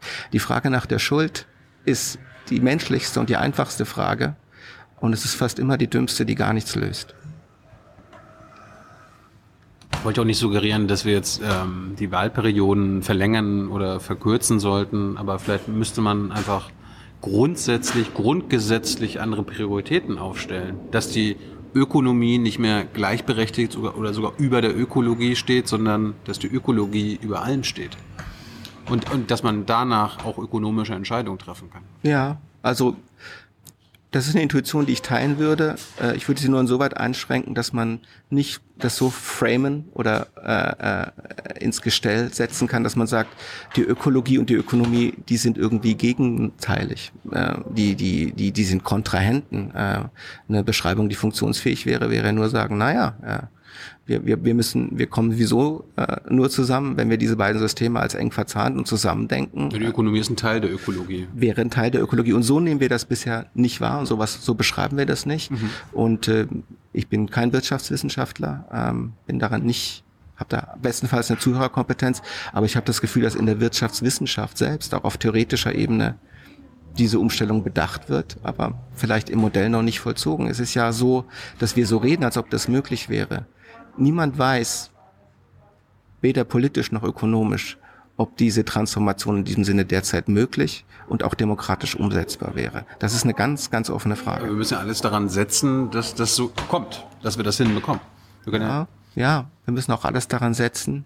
Ich, ich hatte vor, vor drei Tagen äh, ein Gespräch mit Luisa Neubauer, äh, genau, genau um diese Fragen. Mhm. Ähm, und ich glaube, es gibt in der Kommunikation des Problems, das ich genauso sehe. Wenn man sagt, das ist ein Wettlauf mit der Zeit, dann werden wir diesen Wettlauf verlieren. Es ist eine ganz falsche Sache zu sagen. Wir haben noch diese drei Jahre. Mhm. Und wenn wir dann nicht handeln, dann ist irgendwie alles vorbei. Erstens ist nicht alles vorbei. Es passieren nur schlimme Dinge. Äh, und der Wettlauf wird immer als Wettlauf verloren sein. Das ist schlechte, ich würde sagen, es ist schlechte politische Kommunikation, wenn sich Luisa aus Neubauer hinstellt und sagt, 2021 ist das Jahr, in dem alles passieren muss. Wenn wir jetzt den Durchbruch nicht schaffen, dann, dann, dann, dann, dann. Äh, weil sie wird sich noch die nächsten zehn Jahre in dieser Weise hinstellen müssen und die Jahreszahlen werden sich einfach ändern. Das ganze Wettlaufsdenken ist falsch und auch die Zeitenge ist, ist, ist falsch. Eines der, der schönsten und tiefsten Sätze ähm, in der Bibel, in der Offenbarung des Johannes lautet, der Teufel hat wenig Zeit. Das heißt, dass die Enge der Zeit in politischen und menschlichen Zusammenhängen oft das Böse erst hervorbringt und nicht heilt. Das ist übrigens auch eine Moral dieses Buches, das ich geschrieben habe in den 30er Jahren. Ähm, ähm, die totalitären Führer der 30er Jahre haben alle gesagt, ja, wir haben jetzt nur noch die und die Jahre, wir haben ganz wenig Zeit. Wenn wir es jetzt nicht umsetzen, wird, werden wir diese Ziele nie erreichen. Zeitenge ist für politische Situationen ein, ein ganz, ganz gefährlicher Beschleuniger. Und ähm, eine der großen Gefahren, glaube ich, in der jetzigen Situation mit der Klimapolitik ist, dass wir uns in diese Enge der Zeit begeben äh, und dass wir dann keinen Ausweg mehr daraus finden. Und das kann auch sehr, sehr dunkle Energie freisetzen, nicht nur gute. Haben die jungen Leute bei Fridays for Future recht, wenn sie System Change skandieren? Systemwechsel. Also es gibt, glaube ich, drei Sätze in meinem Leben, von denen ich nie erfahren habe, dass sie ein sinnvolles Ende finden. Der eine beginnt mit die Medien, der zweite beginnt mit der Kapitalismus und der dritte mit das System. Ähm, mhm.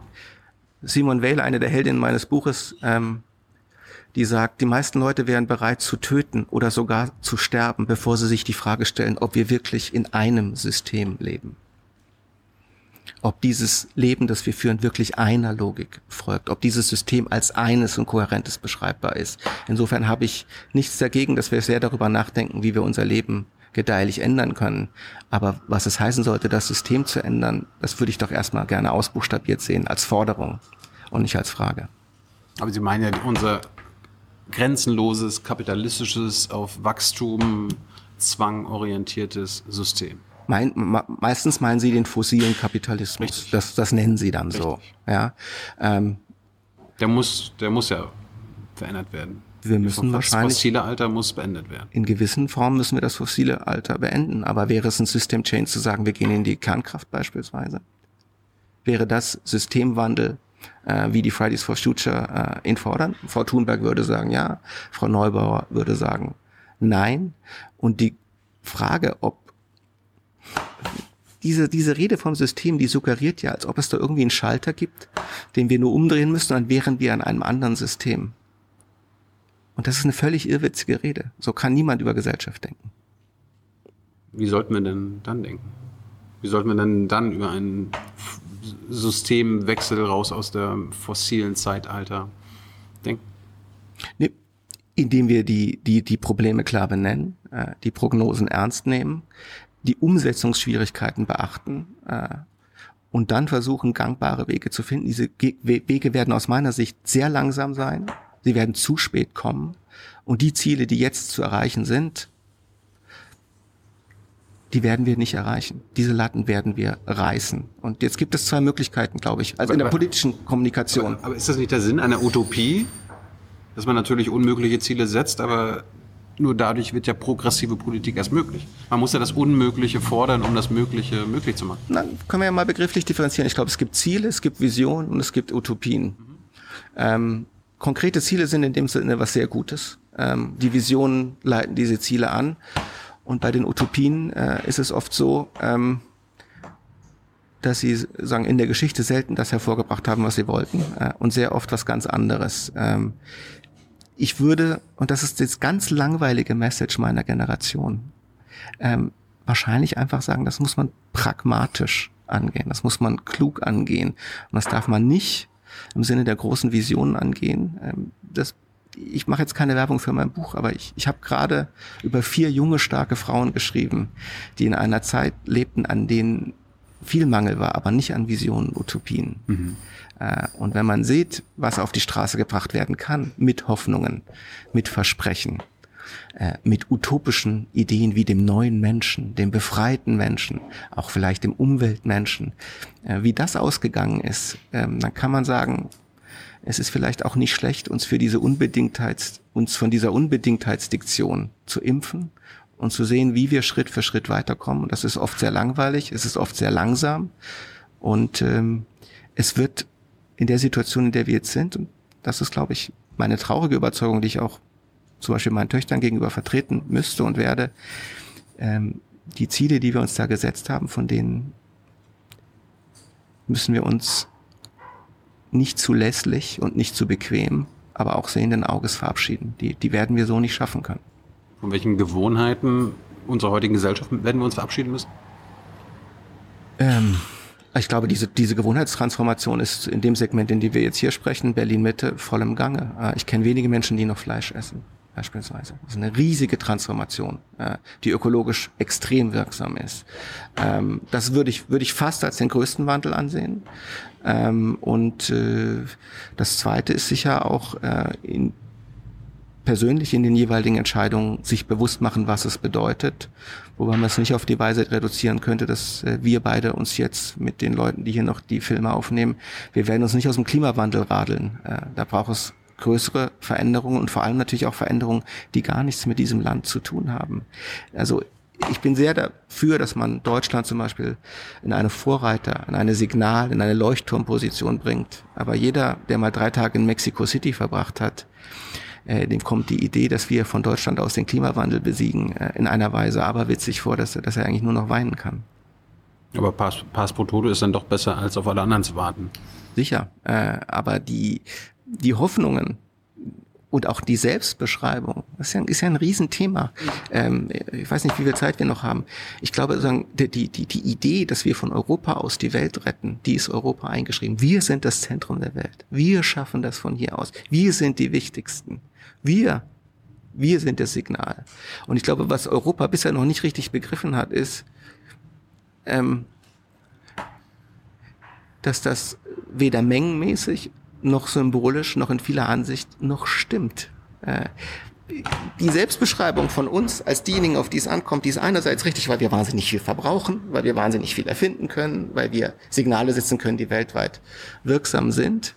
Aber äh, es ist eine besonders deutsche Haltung, äh, die man auch in skandinavischen Ländern übrigens oft sieht, dass man sich sozusagen für die ganze Welt zum Retter aufspielt. Und ich glaube zum Beispiel in der deutschen Situation hat das was damit zu tun, wir haben die Welt schon zweimal zerstört, deswegen kommen wir auf die Idee, dass wir sie auch einmal retten können. Ähm, und das ist ein bisschen eine Selbstzumutung, äh, die, die ich nicht nur ganz positiv finde. Was ist die Alternative? Sollen wir warten, bis äh, Amerika auf die Idee kommt, endlich mal Klimaschutz anzuerkennen, den Klimawandel anzuerkennen, dass die Chinesen umdenken starten? Ich meine, das ist ja der einzige Vorteil, den wir noch als Europäer haben. Wir sind der größte Markt, Wirtschaftsmarkt der Welt. Wenn wir hier was ändern und die Chinesen immer noch was import, äh, exportieren wollen zu uns und die Amerikaner, dann müssen sie sich an die Regeln halten. Ja. Und die haben ja, die haben ein Interesse auf unserem Markt, was zu verkaufen. Also Ja. können wir sie quasi durch unsere Regulierungen und Einschränkungen und äh, Gesetzesänderungen dazu bringen, sich selber zu ändern. Ja, aber so wie du das jetzt beschreibst, ist es ja keine Einbahnstraße der Regel des Diktats. Wir haben vor allem großes Interesse daran, nach China zu exportieren. Ja, darum, darum müssen Na, wir jetzt warten, bis die Chinesen die Verbrennerautos abschaffen und dann Nö. reagieren wir. Aber du kannst natürlich Maßnahmen nur implementieren, wenn die Machtpositionen in irgendeiner Weise so gemäß ungleich sind, dass du es wirklich diktieren kannst. Oder du musst dich, musst dich auf das dialogische Spiel einlassen. Und äh, das ist ja ein ganz, ist ja, ist ja eine Beobachtung, die wir machen. Die Druckmittel, die Europa in vieler Hinsicht hat, äh, du beschreibst sie als besonders groß, die sind, die sind nicht gar nicht so groß, wie die Leute denken. Äh, guck doch mal nur jetzt äh, in Belarus, ja, ähm, was sind denn die Druckmittel, die Europa hat? Die Druckmittel sind extrem schmal. Sie sind eigentlich nicht existent. Der Schlüssel zu dieser Krise dreht sich im Kreml und er dreht sich oder er dreht sich nicht. Ähm, die Druckmittel, die, die dieses Land und dieser Kontinent hat, die sind rein symbolischer Natur äh, und die sind, die sind Aber- aber- erstaunlich schwach. Aber sollten wir sie deshalb nicht einsetzen? Doch, man kann sie natürlich einsetzen, aber man, äh, man kann sich, guck mal, ich finde, du hast dieser, dieser Podcast oder dieser YouTube, YouTube-Format ist es ja. YouTube. Es hat ja einen wahnsinnig schönen Titel, Jung und, Jung und Naiv. Ähm, der Philosoph, den ich am meisten schätze, äh, aus den letzten 30 Jahren, Stanley Cavell, der sagt, dass Philosophy is Education for Grown-ups. Philosophie ist die Erziehung für Erwachsene, was zwei Dinge heißt. Erstmal, viele Leute, die nominell erwachsen sind, sind's nicht. Äh, Und zweitens, Erwachsensein ist ein Prozess, der immer weitergeht.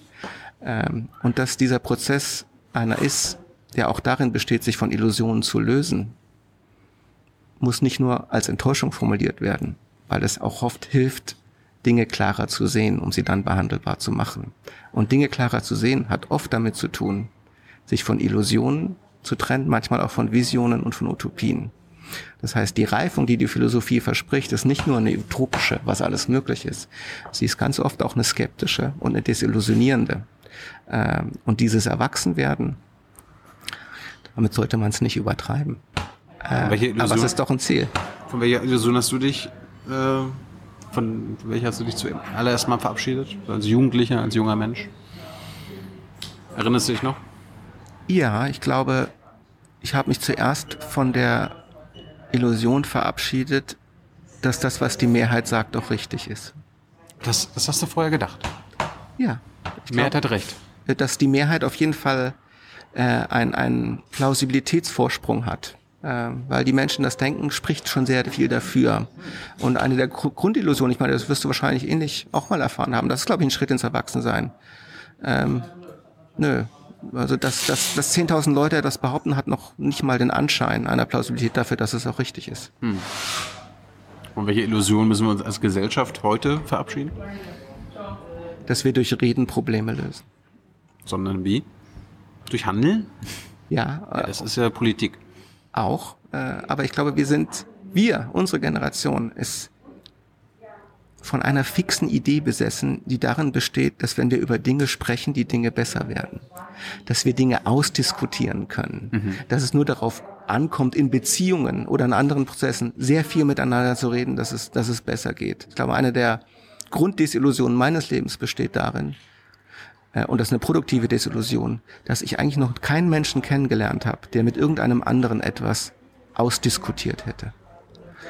Äh, Die Probleme bleiben äh, und oftmals sind diese Gespräche mit mehr Verletzungen verbunden als mit Heilungsprozessen. Äh, Gerade beispielsweise, ich meine, Beziehungen sind das beste Beispiel dafür. Ja? Du redest zehn Stunden darüber, wie scheiße das ist, dass du da, dass das Geschirr nicht abspülst äh, oder wieder einen Schlüssel vergessen hast. Dann redest du darüber und morgen hast du wieder das gleiche Problem. Und alle denken, wir haben nicht richtig darüber geredet. Was mit der fixen Idee zu tun hat, dass das Reden die Probleme beseitigt. Das ist ja auch eine große philosophische Idee. Das ist, kann man sagen, die Habermasianische Republik. Ja, wir machen nur genug Diskurs, wir reden vernünftig und irgendwann haben wir den Konsens und dann haben wir die vernünftige Lösung. Die Lebenserfahrung zeigt, äh, weder haben wir einen Konsens noch, wenn wir ihn erzielen, ist er notwendigerweise vernünftig. Noch löst er das Problem. Gibt es irgendwelche Illusionen, äh, oder ist es für dich eine Illusion, dass wir angesichts der Klimaproblematik auch Verzicht üben müssen, weniger konsumieren müssen, dass wir aufhören müssen, dreckig zu fliegen, zu fahren, vorzukommen. Ist das eine Illusion? Nee, ich glaube, es ist ein Entwicklungsziel für jeden, der wach in, in die Welt schaut. Äh, und es ist auch für mich eins. Und es ist auch tatsächlich eins, an dem ich jeden Tag in mehr oder weniger großer Weise scheitere. Ähm, es ist überhaupt nicht illusorisch, dass Menschen ihr Verhalten vollkommen umstellen. Wir leben ja äh, in einer Zeit, und so hast du ja angefangen, äh, äh, wie konnte es sein, dass Aristoteles Sklaverei normal fand? Wie konnte es sein, dass Kant ein Rassist war? Wie konnte es sein, dass Sartre immer noch so ein Macho war, der war? Es ist ja nicht so, dass diese Beschreibungsprozesse nicht unser Leben vollkommen transformiert hätten. Es passiert halt nur, das ist, das ist was, was man als Philosoph vielleicht eher versteht als, als viele andere Geisteswissenschaftler. Es dauert halt nur sehr, sehr, sehr viel länger, als wir das manchmal gerne hätten. Kannst du deine politischen Überzeugungen beschreiben? Ich glaube, dass Menschen so komplex sind in ihrer neuronalen und ihrer sozialen Anlage, dass jede Form, ihre Freiheit zu begrenzen, mehr Leid erzeugt, als dass sie Glück schafft. Was heißt das übersetzt? Das ist eine liberale Überzeugung. Das heißt, dass der Individualismus und das Streben nach Glück und das Stimmen der eigenen Stimme, das Finden der eigenen Stimme äh, das Erbe der Moderne ist, das ich sehr gerne bewahren würde äh, und dass ich glaube, dass dieses Erbe nicht dadurch geschützt und befördert wird, dass wir die Menschen zu sehr unter Regelsysteme stellen, weil diese Regelsysteme so viel Gerechtigkeit sie schaffen, an vielen anderen Stellen Energie und Gewalt erzeugen, die dann im letzten letztlich eine negative Bilanz ergeben. Ähm, ich glaube, wir können mit den Menschen am besten umgehen, wenn wir sie als Freie untergleichen, respektieren und möglichst wenig eingreifen. Gibt es trotzdem vielleicht manche Freiheiten, die dazu geführt haben, über die Probleme, die wir jetzt geredet haben, diese krasse Ungleichheit, der Klimawandel? Ja. Wo, wo gibt es zu viele Freiheiten? Es gibt für den individuellen Menschen. Es gibt vor allem die Freiheit, die größte Freiheit ist, glaube ich, die Freiheit, blind zu sein für die Folgen des eigenen Handelns, für all die Individuen, die auch frei so, so, sein wollen. Wir sind sehr frei in unserer Blindheit, in unserer Gleichgültigkeit äh, und die wird nicht, ähm, die wird nicht ausreichend thematisiert und auch nicht ausreichend äh, sanktioniert. Ähm, die Freiheit als Selbstigkeit, äh, das ist die Freiheit, die wir alle derzeit in einer Weise genießen, äh, auch psychologisch genießen. Die, die ist wahrscheinlich ein bisschen zu groß. Wie, guck, wie guckst du als liberaler Mensch auf eine sogenannte liberale Partei wie die FDP? Mit Verwunderung und Enttäuschung. Warum? Weil ich glaube, dass sie aus den Intuitionen, die ich beschrieben habe, politisch wahnsinnig wenig macht. Sondern? Es gäbe sehr, sehr viele Punkte, an denen man einsetzen könnte, vom, vom Datenschutz äh, bis zu den Bürgerrechten, äh, bis zu der Frage der Renten, bis zu der Frage ähm, ähm, das sind schon drei sehr, sehr große Themen, äh, wo, wo, ich, wo, ich, wo ich eigentlich ein Totalversagen der Partei sehe. Ähm, und überhaupt, äh, äh, glaube ich, haben sie, ist es doch irgendwie so gewesen, dass Freiheit mit Egoismus gleichgesetzt wird. Äh, und das, das, ist, das ist eine Idee, die sehr schade ist, weil die der liberalen Intuition nicht gerecht wird. Was sagt ein Liberaler wie du über den Neoliberalismus? Der Neoliberalismus ist ein Wortgeschöpf, das 1938 auf einer Konferenz in Paris entstanden wurde, weil sich Menschen darüber nachgedacht haben, wie sie den Abgrund des Stalinismus und des Nationalsozialismus verhindern können. Er beruht also auf einer sehr, sehr richtigen Intuition mhm. und ist heute zu einem Schimpfwort geworden, ähm, das nichts mit seinen Wurzeln zu tun hat. Ja, aber jetzt reden wir über den heutigen oder den Neoliberalismus der letzten 30, 40 Jahre. Ja, ähm, kann man schon als eine Pathologie äh, der Intuition beschreiben. Ich glaube, dass die Ordoliberalen, die in den 50er und 60er Jahren und äh, auch schon davor in Deutschland äh, äh, diese, diese Intuition stark gemacht haben, äh, richtiger lagen. Und tatsächlich glaube ich, und jetzt bin ich fast schon ein Systemphilosoph, dass die Republik, in der wir leben, diesen Formen fast allen Ländern auf diesem Planeten mit am nächsten kommt. Welche Form? Einer sozial regulierten Marktwirtschaft. Aber heißt soziale Marktwirtschaft für dich trotzdem, dass wir in einem kapitalistischen System leben? Wenn es auf Privatbesitz, Konkurrenz und Gewinnmehrung angeht, das würde ich alles drei nicht in Frage stellen, fundamental. Grundsätzlich nicht. Erstmal nicht. Warum? weil ich aus den beschriebenen Gründen nicht glaube, dass eine Gesellschaft, die an einem dieser drei Punkte starke Einschnitte vornimmt, für irgendjemanden äh, bekömmlicher wäre. Auch nicht für die Armen. Hast du Ideale? Ja, natürlich habe ich Ideale. Welche sind das? Ich habe ähm, Verstehensideale. Es gibt Dinge, die ich gerne verstehen würde, klarer sehen würde. Ähm, und ich habe natürlich auch die Vorstellung, dass das, was man tut, in dem, was man spricht oder in dem, was man schreibt, andere Menschen auf den Weg des, Selbstständ des selbstständigen Denkens führt. Also ich schreibe eigentlich nicht für andere Personen, äh, das würde ich nicht sagen. Ich schreibe eigentlich zur Selbstklärung, äh, zumindest die Bücher, die ich jetzt schreibe.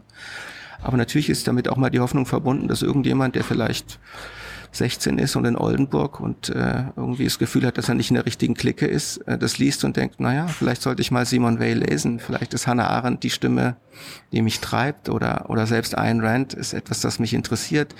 Also ich selber habe es so erfunden, dass, empfunden in meiner Jugend, dass es immer wieder Bücher gibt und Stimmen gibt, die einem ein neues Gefühl dafür geben, was es heißt, lebendig zu sein. Und ein Ideal des Schreibens ist, ist, ist, ist dieses Gefühl in anderen zu erzeugen weil du gerade, weil wir gerade beim Neoliberalismus waren und du Ayn Rand angesprochen hast, ist sie eine Philosophin? Das würde sie selbst von sich behaupten und ich würde auch keinen Grund sehen, es ihr abzusprechen. Sie war vielleicht keine sehr gute Philosophin, aber wir haben auch sehr viele Künstler, die keine sehr guten Künstler sind und wahrscheinlich bin ich auch kein sehr guter oder auch nur ein guter Philosoph. Ähm, also in dem Sinne würde ich sagen, das Spiel jemanden den Philosophenstatus abzusprechen, ist einfach eine polemische Form der Degradierung äh, und Dazu würde ich jetzt nicht neigen bei Frau Rand. Aber ist ihr, Ihre Philosophie des Egoismus, ähm, des ökonomischen Egoismus, ist das eine Philosophie? Na sicher, es ist die es philosophische ist der, Richtung. Es ist sicher, eine, äh, es ist ganz systematisch angelegt. Es ist eine der letzten großen Systementwürfe im 20. Jahrhundert, mhm. äh, kann man schon sagen. Ähm, vielleicht geht es von Prämissen aus, die nicht vollständig rechtfertigbar sind. Und da gibt es einfach ein Loch. Das haben viele Philosophien. Ähm, aber natürlich geht es darum, von einer starken Intuition aus eine ganze Gesellschaft begründen und entwickeln zu wollen. Äh, das tut Ayn Rand und ähm, das ist ganz beeindruckend. Für mich viel beeindruckender ist, äh, dass sie das in der Form zunächst des Romans tut. Mhm. Wir denken immer, philosophisches Traktatus sind Argumente, sind langweilige Abhandlungen. Ähm, Simone de Beauvoir, eine der Heldinnen, Ayn Rand, ähm, die philosophieren im Modus des Romans. Hannah Arendt philosophiert im Modus des Artikels und der Reportage. Simon Weil schreibt Tagebücher. Ähm, es gibt also sehr viele Weisen zu philosophieren und die eher literarischen Weisen sind diejenigen, die mich, die mich immer schon mehr interessiert haben. Sollten unsere Zuschauerinnen und Zuschauer Ayn Rand mal gelesen haben? Ja, unbedingt. Also ich glaube, dass The Fountainhead, was auf Deutsch die Quelle heißt, das ist ein Buch, das erstens sehr unterhaltsam und gut geplottet ist. Es ist gut gemacht als Roman und es fordert einen in ganz besonderer Weise raus, Intuitionen, die einem sehr wichtig sind und die man für sehr festhält, äh, in Bewegung zu bringen. Es macht einen gelenkig. Nicht vielleicht, weil man ihnen recht geben würde, sondern man denkt, hm, so modern gesprochen, ganz schön krass, ganz schön krass, aber vielleicht nicht falsch. Also lieber Ayn Rand lesen als die neueste Biografie von Friedrich Merz. Äh, ich würde sagen, Ayn Rand, und das hat sie selber auch immer gesagt, das ist der Real Deal. Und ich fand es ganz interessant, du meintest, sie war eine der letzten, die quasi philosophische Denkanstöße im 20. Jahrhundert. Als System. Ähm, System. Ayn Rand, der, der Größenwahn dieser Person, besteht neben vielem anderen auch darin, dass sie gesagt hat, ich habe eine Prämisse, die heißt A gleich A und von dort aus erkläre ich euch alles. Das heißt, es ist ein riesiger Systemanspruch, ähm, den man eigentlich sonst nur vielleicht noch im 19. Jahrhundert gesehen hat. Und da ist sie eine der wenigen. Vielleicht einfach, weil sie zu wenig gelesen hat, Philosophie, äh, und weil sie auch äh, vieles ausblenden konnte, die das Selbstbewusstsein aufbrachte, nochmal ein System auf die Beine zu stellen. Gab es schon jetzt im 21. Jahrhundert mal philosophische Systemansprüche, neue Denkanstöße? Wenn das, ja, von wem? Das Interessante an der Philosophie des 21. Jahrhunderts besteht für meine Begriffe darin, dass es noch nie so viel gut ausgebildete, gut vernetzte, gut bezahlte, gut diversifizierte Philosophen und Philosophinnen gab, die vergleichsweise so wenig Produktives geleistet haben. Wir befinden uns in eher, ich würde sagen, einer schwachen philosophischen Phase. Es gibt immer mal Hochphasen und dann gibt es Nachbearbeitungsphase. Im Moment befinden wir uns, glaube ich, am Tal einer Nachbearbeitungsphase, in der sehr bald, ich weiß noch nicht von wem und wie, ein wirklich neuer Anstoß erfolgen könnte. Aber die letzten 30, 40 Jahre war es eher eine Phase der Stagnation und der Nachbearbeitung. Wie ist das zu erklären? Das hat mit den Pathologien des akademischen Philosophierens zu tun, äh, dass die Leute sich sehr früh spezialisieren, hm. dass sie sehr äh, nur akademisch schreiben lernen, dass sie unter einen Publikationszwang geraten, der sie auf ein Thema festlegt und dann müssen sie 15 Artikel über ein Thema schreiben und wenn sie 40 sind und sie haben es geschafft, haben sie noch 17 Prozent Forschungszeit und der Rest ist Bürokratie und das, was sie am meisten hassen, meistens Lehre. Ich muss ja nicht Philosophie studieren oder unterrichten, um Philosoph zu sein oder philosophische Gedanken oder einen Systemanspruch zu formulieren. Nee, das ist ja interessant und das unterscheidet die Philosophie auch jetzt von der Chemie äh, oder von der Physik. So, niemand geht jetzt auf die Straße und sagt, ich bin Physiker. Ja? Da gehen gewisse benennbare Voraussetzungen mit einher. Ja. Bei der Philosophie ist das nicht so. Also Ayn Rand hat praktisch keine philosophische Schulung, eine sehr geringe äh, und fängt an als 25, 26-jährige Frau äh, und kommt sehr weit. Ähm, das ist ja auch das Eigenartige an der Philosophie, dass sie in dem Sinne keine Wissenschaft ist und auch kein Studium, sondern würde ich eher sagen, eine Kunst, die eigene Stimme und die eigenen Intuitionen zu entwickeln und zu prüfen. Und äh, ob das an Universitäten am besten geschieht, ist eine interessante Frage. Du hast auch ein Buch geschrieben, Zeit der Zauberer, über Wittgenstein, ben, ben, Walter Benjamin. Heidegger und Kassierer, ja. Kassierer und Heidegger, da waren ja auch, die von den Vieren, waren die alle an der Uni, haben studiert? Also Wittgenstein äh, war Ingenieur, äh, der dann 1913 bei Russell äh, in Cambridge hereinläuft und sagt, hallo, ich habe die und die Ideen, wollen wir nicht darüber reden? Also der hatte keine tiefere philosophische Ausbildung. Ähm, Benjamin äh, war, war gar kein Philosoph und hätte sich zunächst auch wahrscheinlich nicht als ein solcher bezeichnet und gesehen. Und das Projekt, das ich habe mit den jüngeren Büchern, die ich schreibe, ist ja auch so eine Art Geschichte der Philosophie des 20. Jahrhunderts als einer außerakademischen Tätigkeit. Mhm. Weil zum Beispiel die vier Frauen, äh, von denen das neue Buch handelt, Hannah Arendt hat schon mal an der Uni gelehrt, aber sie war keine Professorin. Ja. Simone Weil wäre nie an der Uni gegangen. Simone de Beauvoir äh, war keine, war nie an einer Uni und wollte das auch nie. Und Ayn Rand wurde von keiner genommen und wäre auch nicht hingegangen. Was zumindest eine Zeigehandlung daraufhin ist, dass man philosophisch existieren kann, ohne an der Universität zu sein. Und tatsächlich glaube ich, dass wenn es neue große Schritte in der Philosophie gibt, und das meine ich überhaupt jetzt nicht für Menschen wie Herrn Precht, Frau Flasspöhler oder mich, die auch außerakademisch in gewisser Weise philosophieren, ähm, aber es, es kann schon sein, dass demnächst wieder was Großes passiert von irgendjemandem.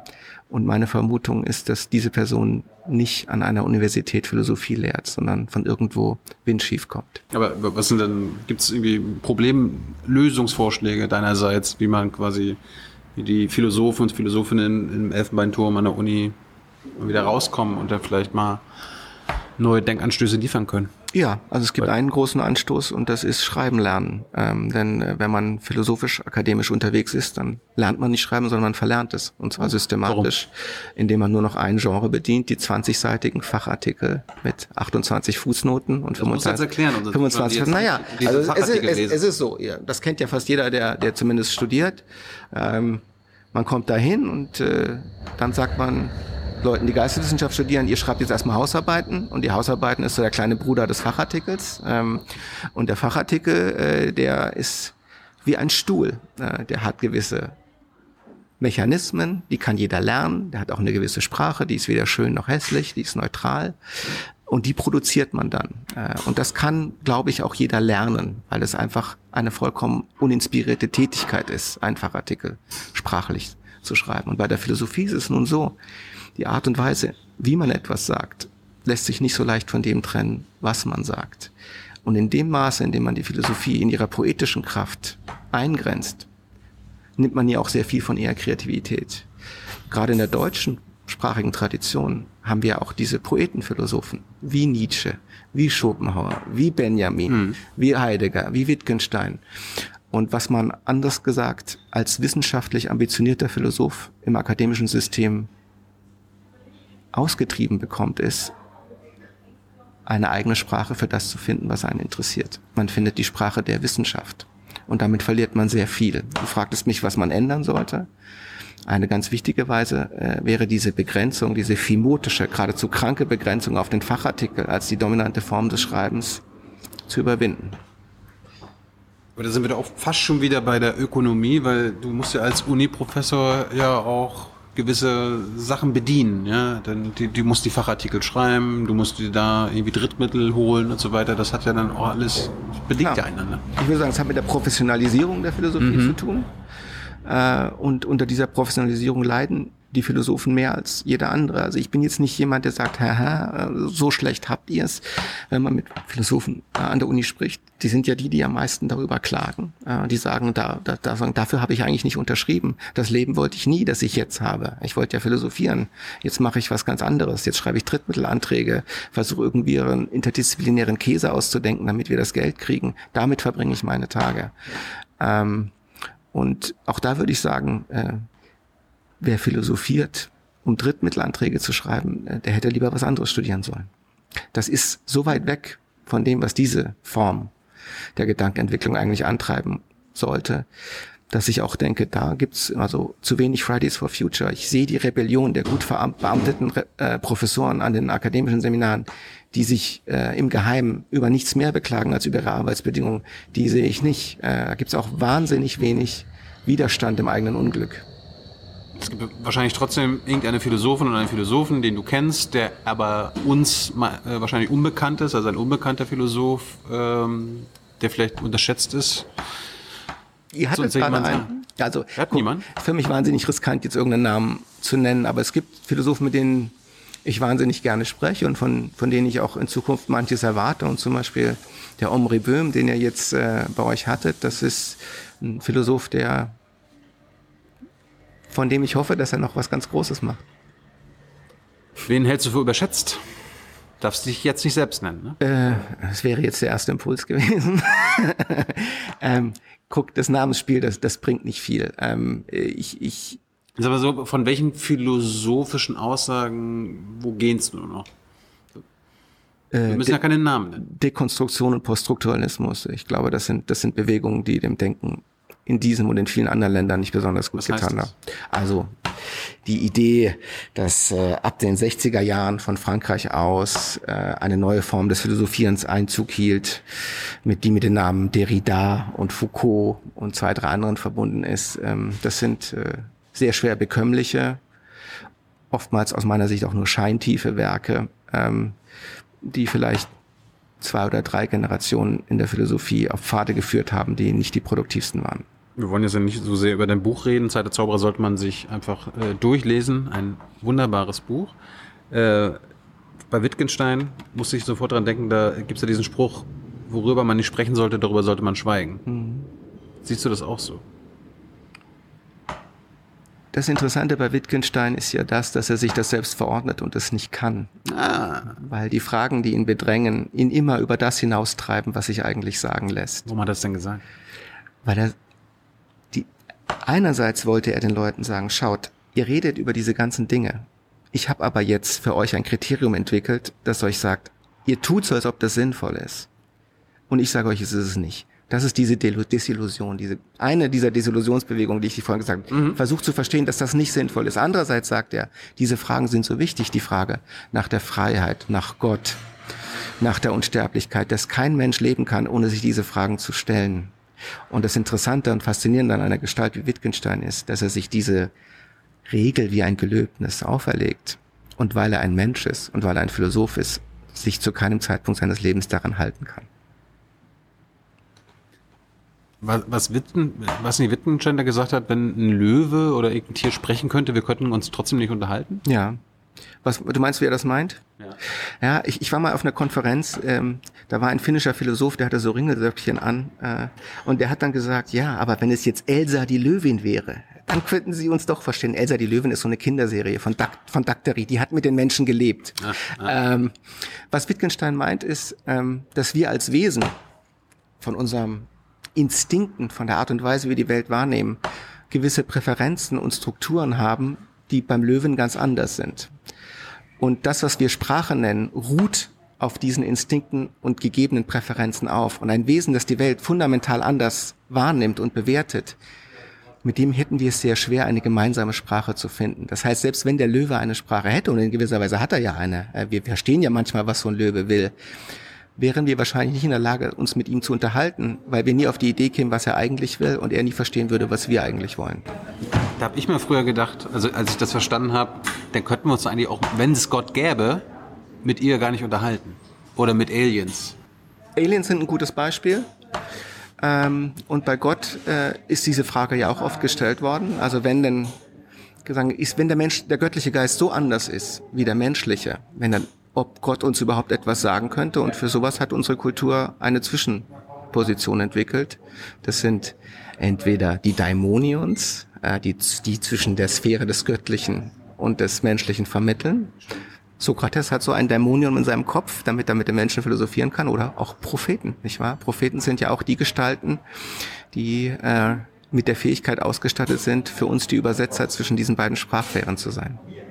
Aber Propheten und Prediger, die erleben wir aktuell auch bei diesen, ich nenne sie mal Corona-Demos, wo viele verschiedene unterschiedliche Gruppen von Rechtsextremen bis Esoteriker, Verschwörungsmythiker und so weiter demonstrieren. Aber da gibt es ja auch diese Prediger und ähm, Galionsfiguren. Ja. Wie, wie erklärst du dir das? Ja, vom Heiligen zum Dorfdetten ist es halt nur ein Schritt. Ja, dann kriegt man ja auch später manchmal erst raus, wer recht gehabt hat. Äh, ähm, ich glaube, sagen, ist die Aufklärung gescheitert oder? Ach, guck, das ist jetzt, das ist eine super Frage. Ich meine, es ist wirklich eine super Frage. Aber natürlich könnte ich sagen, ja, Aufklärung, was jetzt genau? Mhm. Ist Kant gescheitert? Ist Jung gescheitert? Ist Spinoza gescheitert? Das ist ein ziemlich komplexer Prozess, von der so, der so vage ist, dass er gar nicht scheitern ja, kann. Sind die Ideale, für die die Aufklärung äh, stand, gescheitert? Nein. Und dass die paar Irren am Alexanderplatz rumlaufen können, ist ein Beweis dafür, dass sie nicht gescheitert sind, weil sie nämlich das Recht auf ihren Irrsinn als Freiheitsrecht haben.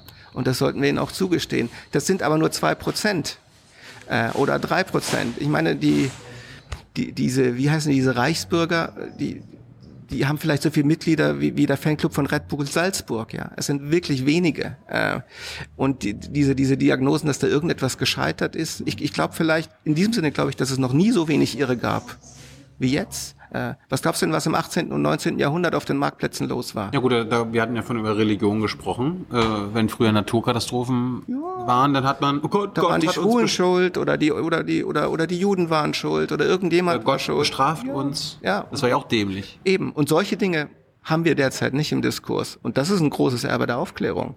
Also diese Idee, dass jetzt, weil, weil, weil wir sozusagen fünf Prozent von Menschen haben, die aus unserer begründbaren Sicht Unsinniges sagen, dass die Aufklärung gescheitert wäre, die ist geradezu absurd falsch. Das sind nur fünf Prozent, weil die Aufklärung so erfolgreich war. Das heißt, sollten wir da einfach ignorieren? Werden sie zu groß gemacht gerade, als sie eigentlich sind? Im Moment werden sie, glaube ich, sehr groß gemacht. Ähm, was man nicht ignorieren sollte, ist, ist ähm, die Zornenergie, die, die, die vielleicht in einem größeren Segment mitwabert. Äh, also ich, ich war vor zwei Wochen hier, da war diese, die, also das war im Ende August. Und ich habe eigentlich keine Prediger gesehen. Ich habe alte Männer aus der Provinz gesehen, die an meiner Wohnung vorbeiliefen und an deren Schritt man schon merkte, mir stinkt es so richtig. So, ich bin unzufrieden mit der Gesamtsituation, ja, aber so richtig. Ähm, und da gibt es ein, da gibt es so ein politisch gefährliches Potenzial, aber das hat nicht mit Corona-Leugnung zu tun. Ich glaube, man versteht das auch völlig falsch, dass selbst die, sagen die, sagen, wenn das die Teile aus einem beschriebenen Bürgertum, die daran teilnehmen, dass die die Corona-Maßnahmen schlecht finden, die nehmen diese Maßnahmen als Symptom deren Protestgründe sind weiter anders. Und ja. äh, zu denken, dass die wegen den Corona-Maßnahmen auf die Straßen gehen, das ist wahrscheinlich eine, eine sehr tragische Fehldeutung. Glaube ich auch. Ja. Wogegen hast du zuletzt demonstriert? Ich habe zuletzt demonstriert gegen den Irakkrieg von George Bush 1991. Ich dachte jetzt 2003. Nee, nee, das war die Schülergeneration. Da gab's ja. 2003 warst du nicht mehr auf der Straße. 2003 war ich nicht mehr auf der Straße. Da war ich aber auch, glaube ich, gar nicht in Deutschland. Aber nee, da war ich nicht auf der Straße. Hm. Du hast das letzte Mal von 29 Jahren demonstriert. Ja.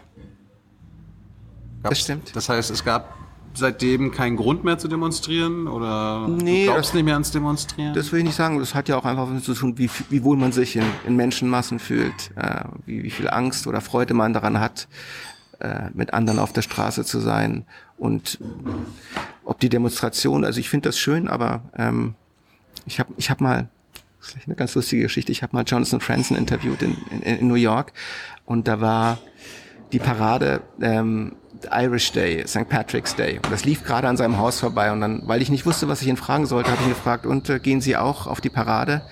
Und dann sagte er, I'm not much of a parade guy. Was eine schöne Antwort war. Ähm, in dem Sinne bin ich not much of a Erinnerst du dich an deine erste Demo? Demonstrationsguy. Ähm, meine erste Demo, das war wahrscheinlich mit meiner Schwester äh, an der Anti-AKW-Demo in Deutschland. Das würde ich, da war es, muss so 85 gewesen sein. Erinnerst du dich noch, wen du als erstes gewählt hast? Also als du zum ersten Mal wählen konntest, wahrscheinlich mit 18. Welche Partei oder welche Person? Partei? Erinnere ich mich? Magst du es verraten? Nö. Willst du immer dieselbe Partei? Nö. Gibt es manche Parteien, die du nie wählen würdest? Es gibt in jeder Wahl eine Partei, die ich nie wählen würde. Äh, aber es gibt, es gibt Parteien, die ich nie wählen würde, so wie sie sich heute präsentieren. Ja. Freust du dich auf die Bundestagswahl 2021? Ist es mit Spannung? Also Freude ist nicht. Hast du dich jemals auf eine Wahl gefreut? Im eminenten Ich war mal naiv, ja. Also, äh, Nee, aber so richtig toll, ich darf jetzt wählen, ja? ja, 2,5. Ah, Doch. Und dann habe ich Merkel gewählt. ja. Ähm, also ich freue mich nicht auf die Wahl, ähm, aber ich sehe mit Interesse entgegen und werde mich daran beteiligen. Wem drückst du die Daumen? Ich drücke jeder Konstellation die Daumen, die eine große Koalition vermeidet. Warum sagst du nicht jede Konstellation, die ohne die Union auskommt, zum Beispiel? Weil die ist jetzt die letzten Jahrzehnte am meisten in der Macht gewesen und Ja. hat vieles, zu vieles verhindert vielleicht. Erstmal, weil das jetzt Bei, bei GroKo, wenn du sagst keine GroKo, das kann ja heißen, naja, wenn Schwarz-Grün rauskommt, ist auch nicht so schlimm. Das wäre auch nicht so schlimm, glaube Warum? ich. Äh, weil, Die, es, Grün, weil das ein die, Grünen, Alternativ- die Grünen gelten doch als Klimapartei. Die müssen doch quasi einen Partner oder Partner haben, die was verändern wollen, die radikale Maßnahmen einleiten können, worüber wir jetzt ganz, ganz geredet haben. Ja, Das ist doch mit der Union am wenigsten zu machen. das Meinst du nicht? hängt davon ab, äh, wie, da- wie, wie, wie sich das gestaltet. Äh, ich würde es umgekehrt sagen, sobald die Grünen an der Macht sind, sind aus der Position, in der sie sind, die radikalen Maßnahmen politisch nicht mehr von ihnen so durchzusetzen. Äh, wie jede Partei müssen die natürlich viel mehr behaupten, als was sie einlösen können. Und ähm, die Desillusion wird wie bei jeder anderen Partei auch eine sein, die die Grünen einholt. Äh, das wissen die Grünen natürlich selber auch schon, aber das kommunizieren sie jetzt nicht. Was fehlt den Grünen?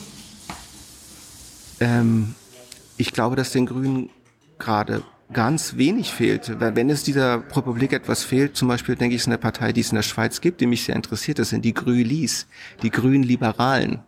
Äh, Das ist eine interessante Mittelpartei, äh, die, die glaube ich, in der Schweiz so 8, 9 Prozent hat. Und natürlich könnte man sich denken, dass äh, eine liberale Partei, die ökologisch bewegt wäre und Ökologie ernst nehme, auch in Deutschland ein Segment bespielen könnte. Und auch da würde ich denken, weil du mich vorhin fragtest, was die Liberalen falsch machen. Ähm, die tun immer noch so, als seien sie eine antigrüne Partei, weil das, weil sie das als direkten Konkurrenten wahrnehmen. Und das ist natürlich wahnsinnig dämlich. Das ist interessant, das ist so ein Gegenentwurf zu Precht, der wünscht sich auch eine Abspaltung äh, oder eine Z- Spaltung der Grünen, aber der denkt, glaube ich, eher so in die, in die antikapitalistische, äh, radikale Variante, jetzt nicht in grün-liberalen. Ja. Was zeigt denn nur, dass zwei vernünftige Menschen auf verschiedene Urteile kommen können? Was mit, Links, mit der Linkspartei? Warum, warum geht da so wenig? Ist das immer noch die Last der SED? Och, ich denke, es ist ein Erfolg, dass die Linkspartei überhaupt noch da ist. Äh, ich denke, die haben sehr viel gut gemacht. Äh, äh, also ich hätte nicht vor zehn Jahren gedacht, dass die Linkspartei überhaupt noch als Bundespartei in dieser Da Weise hatten wir präsent gerade die ist. Finanzkrise. Da, da, da, da hatte ich ja gedacht, okay, jetzt geht's mit den Grünen, äh, mit den Linken ganz weit hoch. Ja, nee, aber guck, ich meine, also, ich weiß nicht, wie lange du noch reden willst, aber äh, demografisch ist die Linkspartei in einer schwierigen Lage. Äh, die haben sehr viele alte Wähler. Mhm. Musst mal gucken, wer Neues Deutschland abonniert und liest. Ich glaube, der Altersschnitt ist bei 71 Jahren oder so. Will jetzt nichts in die Welt setzen. Dürfte so sein. Wie bei der CDU und SPD. Ähm, äh, also die haben, die haben ein starkes Problem. Sie haben ein starkes Problem im Osten, äh, weil sie die Migrationsfrage nicht gewinnbringend ad- adressieren können, äh, auch in alten klassischen Wählerschichten. Aber da- dazu brauchst du ja mich nicht, da brauchst du einen Parteienforscher. Aber dass, die, dass es die Linken überhaupt noch so gibt, äh, würde ich sagen, ist eher ein Erfolg als ein Scheitern. Bist du mit der SPD und ihrem Spitzenkandidaten Olaf Scholz denn einigermaßen einverstanden?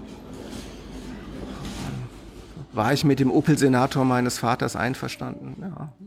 Das war ein Auto, das fuhr. Das war jetzt nicht besonders sexy. Äh, ich guck, ehrlich gesagt, ich habe mir noch nie die Frage gestellt, ob ich mit Olaf Scholz einverstanden Ja, dann bin. bist Also du hier richtig. das sind so Kategorien, also das sind wirklich, das sind, das sind Fragen, die ich mir, glaube ich, gar nie stelle, auch nicht in dieser, in dieser Form. Ähm, Weil für die, die, die SPD eh, eh unwählbar ist und es ist Nee, auch egal, weil- wer, wer die da anführt. ich glaube, weil ich auf die politische Landschaft nicht, nicht in dieser Weise schaue, ob ich jetzt mit Olaf Scholz einverstanden bin. Ich, ja, das steht da so ein bisschen für die alte Republik und nicht für Aufbruch. Und so als junger Mensch denke ich mir, ich, ich will Aufbruch. Ja, bist du denn noch jung? Äh, Demografisch gesehen auf jeden Fall. Ja, du bist doch 35 jetzt, oder? 34. Ja, ich glaube, ich glaube, du bist nicht mehr jung. Also Heißt aber- das erzählen wir uns. Manchmal wache ich auch auf und denke, ich bin jung. Ich bin 48, ich bin definitiv nicht mehr jung. Aber auch das ist ja, du bist an der Schwelle, glaube ich. äh, ähm, das ist, das ist echt auch ganz interessant, wie, wie lang man sich als jung empfindet und äh, äh, Bis in man Kinder hat vielleicht. ich weiß nicht. Neulich erzählte mir ein Schriftstellerfreund, er glaubt, dass es für jeden ein biografisches Alter gibt, auf dem er eigentlich einfach stehen bleibt. Bei manchen ist es 17, bei anderen 24, 32 und dann wirst du eigentlich für dich nicht mehr älter. Äh, und vielleicht bist du, sagen wir, 24. Kann man, würdest du sagen, das ist so ein Alter, mit dem du sagst, das, das ist mein Alter? Also, wenn es um den Charakter geht, den ich hier in der Sendung spiele, ja. Ja. Früher war es 14, jetzt bin ich ein bisschen älter geworden. Ja. Ja, ja. Und äh, also du? ich würde sagen, ich bin irgendwo, ich bin in den frühen 30ern hängen geblieben und äh, mache mir seitdem jeden Morgen was vor und es wird immer schwieriger, weil weil das wirst du noch sehen. äh, Hör auf einen alten Mann, äh, weil sich der Körper dann in Weisen meldet, wie man sich das mit 34 noch nicht vorstellen kann. Was willst du, letzte Frage oder letztes Thema, was willst du in 20 Jahren machen, wenn deine Rentenzeit anbricht? Also ich will ein Leben ohne Rente, ohne Urlaub und ohne Hobbys. Wie bitte? Ähm, also diese drei, diese drei Dinge, das war immer ein Ziel. Ja, also ich will, ich will nicht sagen denken, auch mit 65 gehe ich in Rente, wie, wie super das wäre. Ich finde auch das Konzept des Urlaubs eigentlich total beknackt. Also es gibt Phasen, in denen man mal, Was? Du machst keinen Urlaub, oder? ich mache schon Urlaub, aber ich mache nicht Urlaub in diesem emphatischen Sinne, oh, jetzt habe ich zwei Wochen, in denen ich ganz ich selbst sein kann. Äh, man kann irgendwie sehen, dass daran was falsch ist. Äh, und bei Hobbys ist es auch irgendwie komisch. Äh, Du hast keine Hobbys. Doch, ich habe Dinge, die ich gerne tue, aber ich würde die, nicht, ich würde die nicht als Hobbys beschreiben. Also Hobbys, äh, das ist ja so etwas, was man neben der Arbeit tut und was einen dann doch nicht richtig interessiert. Ähm, Was wäre das bei dir? Ich spiele Fußball zum Beispiel immer noch, nicht mehr, nicht mehr lange, aber das ist kein Hobby, das ist ein Teil meines Lebens. Ähm, also du fragtest mich, was ich in 20 Jahren tun will, wenn ich mal in Rente bin. Ich will nicht in Rente gehen und ich hoffe, dass ich immer noch mir den Luxus leisten kann, auf mein Zimmer zu gehen und zu schreiben. Das, das ist das Beste. Ich, ich hoffe, dass das dann noch geht. Und Urlaub machst du auch nicht. ich, ich bin schon oft mal in Phasen an anderen Orten, wo ich auch nicht arbeite. Aber es gibt eigentlich keinen Tag, an dem ich nicht lese und an dem ich nicht Kino im Kopf hätte und an dem ich nicht dann doch irgendwas notiere, was ich selber vielleicht manchmal noch brauchen könnte. Ähm, ich weiß, ich weiß auch nicht genau, was daran erstrebens wäre, wäre, das nicht zu haben. Ich auch nicht. Bist du mal richtig weit weggeflogen? Ich bin in den letzten zwei Jahren eigentlich nur richtig weit weggeflogen. Fürs Buch. Wie um die halbe Welt, oder was? So, das war halt da. Kam, So China? China auch. Du warst ja. in China. Ja. Mit deinem Buch. Ja, das war sehr Und interessant. die interessieren sich für Heidegger, Wittgenstein, Sehr. Walter Benjamin. sehr, Warum? ja, weil die deutsche Philosophie und Geistesgeschichte in China etwas ist, das einen sehr interessiert und zu dem man dort auch sehr aufschaut. Ist denen klar, dass Heidegger Nazi war? Das ist denen teilweise schon klar. Äh, es ist mir auch klar, aber nicht so klar, wie es dir ist. Ähm, also natürlich, Ja, ähm, weißt du, zu sagen, dass Heidegger Nazi war, ähm, das ist einerseits sehr richtig, es ist andererseits auch eine sehr, eine sehr gewaltsame Abkürzung, sich mit etwas zu beschäftigen, was vielleicht doch interessant wäre. Aber interessiert mich schon, warum, warum die Chinesen dein Buch lesen. Also, oder beziehungsweise sich für deutsche Philosophen interessieren. Na, weil, weil das eine der Kulturen ist. Die haben doch ihre eigene Philosophie, ihre eigene Kultur. Ja, die haben auch ihre eigenen Denker, aber äh, das sind natürlich, ist es immer noch eine Kultur, so selbstbewusst wie sie ist, ähm, die zu ihrer Selbstfindung nach Westen schaut. Und das gilt insbesondere auch für die Philosophie. Wurdest du da interviewt? Klar, viel. Was stellen die andere Fragen als wir in Europa? Also wenn es um dein Werk geht, um die deutsche Philosophie. Eigentlich nicht. Ähm, die sind wahnsinnig gut informiert. Äh, die haben alles gelesen, die sind super vorbereitet und meistens sprechen sie auch fantastisch Deutsch. Ach, die- führen das sogar noch auf Deutsch. Das kann auch passieren. Und Gott, wo Ja, und da gibt es also, ne, klar, da kann man Individuen wahrnehmen, die, die ganz erstaunlich sind und die man nicht, die hier nicht so leicht findet. Hey Leute, Jung und Naiv gibt es ja nur durch eure Unterstützung. Ihr könnt uns per PayPal unterstützen oder per Banküberweisung, wie ihr wollt. Ab 20 Euro werdet ihr Produzenten im Abspann einer jeden Folge und einer jeden Regierungspressekonferenz. Danke vorab. Und, und schaffst du es dann auch quasi vielleicht unterschwellig Kritik anhand der deutschen Philosophen, die du da besprichst, an dem, der Diktatur, in der chinesischen Diktatur unterzubringen oder bist du da gastfreundlich? Nö, das kann man ja tun, indem man über die Philosophen spricht. Zum Beispiel das neue Buch jetzt, ähm, Halt's doch mal die Kamera. äh, nee, also, Willst du nicht? will ich jetzt nicht, darum kommt es nicht an, aber das Handel von Ayn Rand, das wird jetzt auch ins Chinesische übersetzt und die Frage war, ob es überhaupt übersetzt werden dürfe, dürfte, weil vieles von dem, was Ayn Rand sagt, kann man als eine sehr harte Kritik äh, am chinesischen Staat wahrnehmen und was, was Simon Weil sagt natürlich auch und was Hannah Arendt sagt natürlich auch und ähm, wenn ich über diese Person spreche oder wenn ich über gewisse Haltungen von Wittgenstein oder von Benjamin spreche, indem man darüber spricht und sagt, dass es diese Individuen gibt, ähm, übt man Kritik, äh, weil man auf eine Form von Individualität hinweist, die vom Staat in China so nicht gewollt ist. Wolfgang, vielen Dank für deine Zeit. Ich danke Das war dir. spannend. Lass uns das irgendwann nochmal wiederholen. Gerne, Vielleicht auf einer Bühne oder so. wenn du magst. Du bist hiermit eingeladen. Und äh, ich bedanke mich bei unseren Zuschauern und Zuschauerinnen für die finanzielle Unterstützung und fürs Zugucken. Und bis zum nächsten Mal. Danke. Ciao.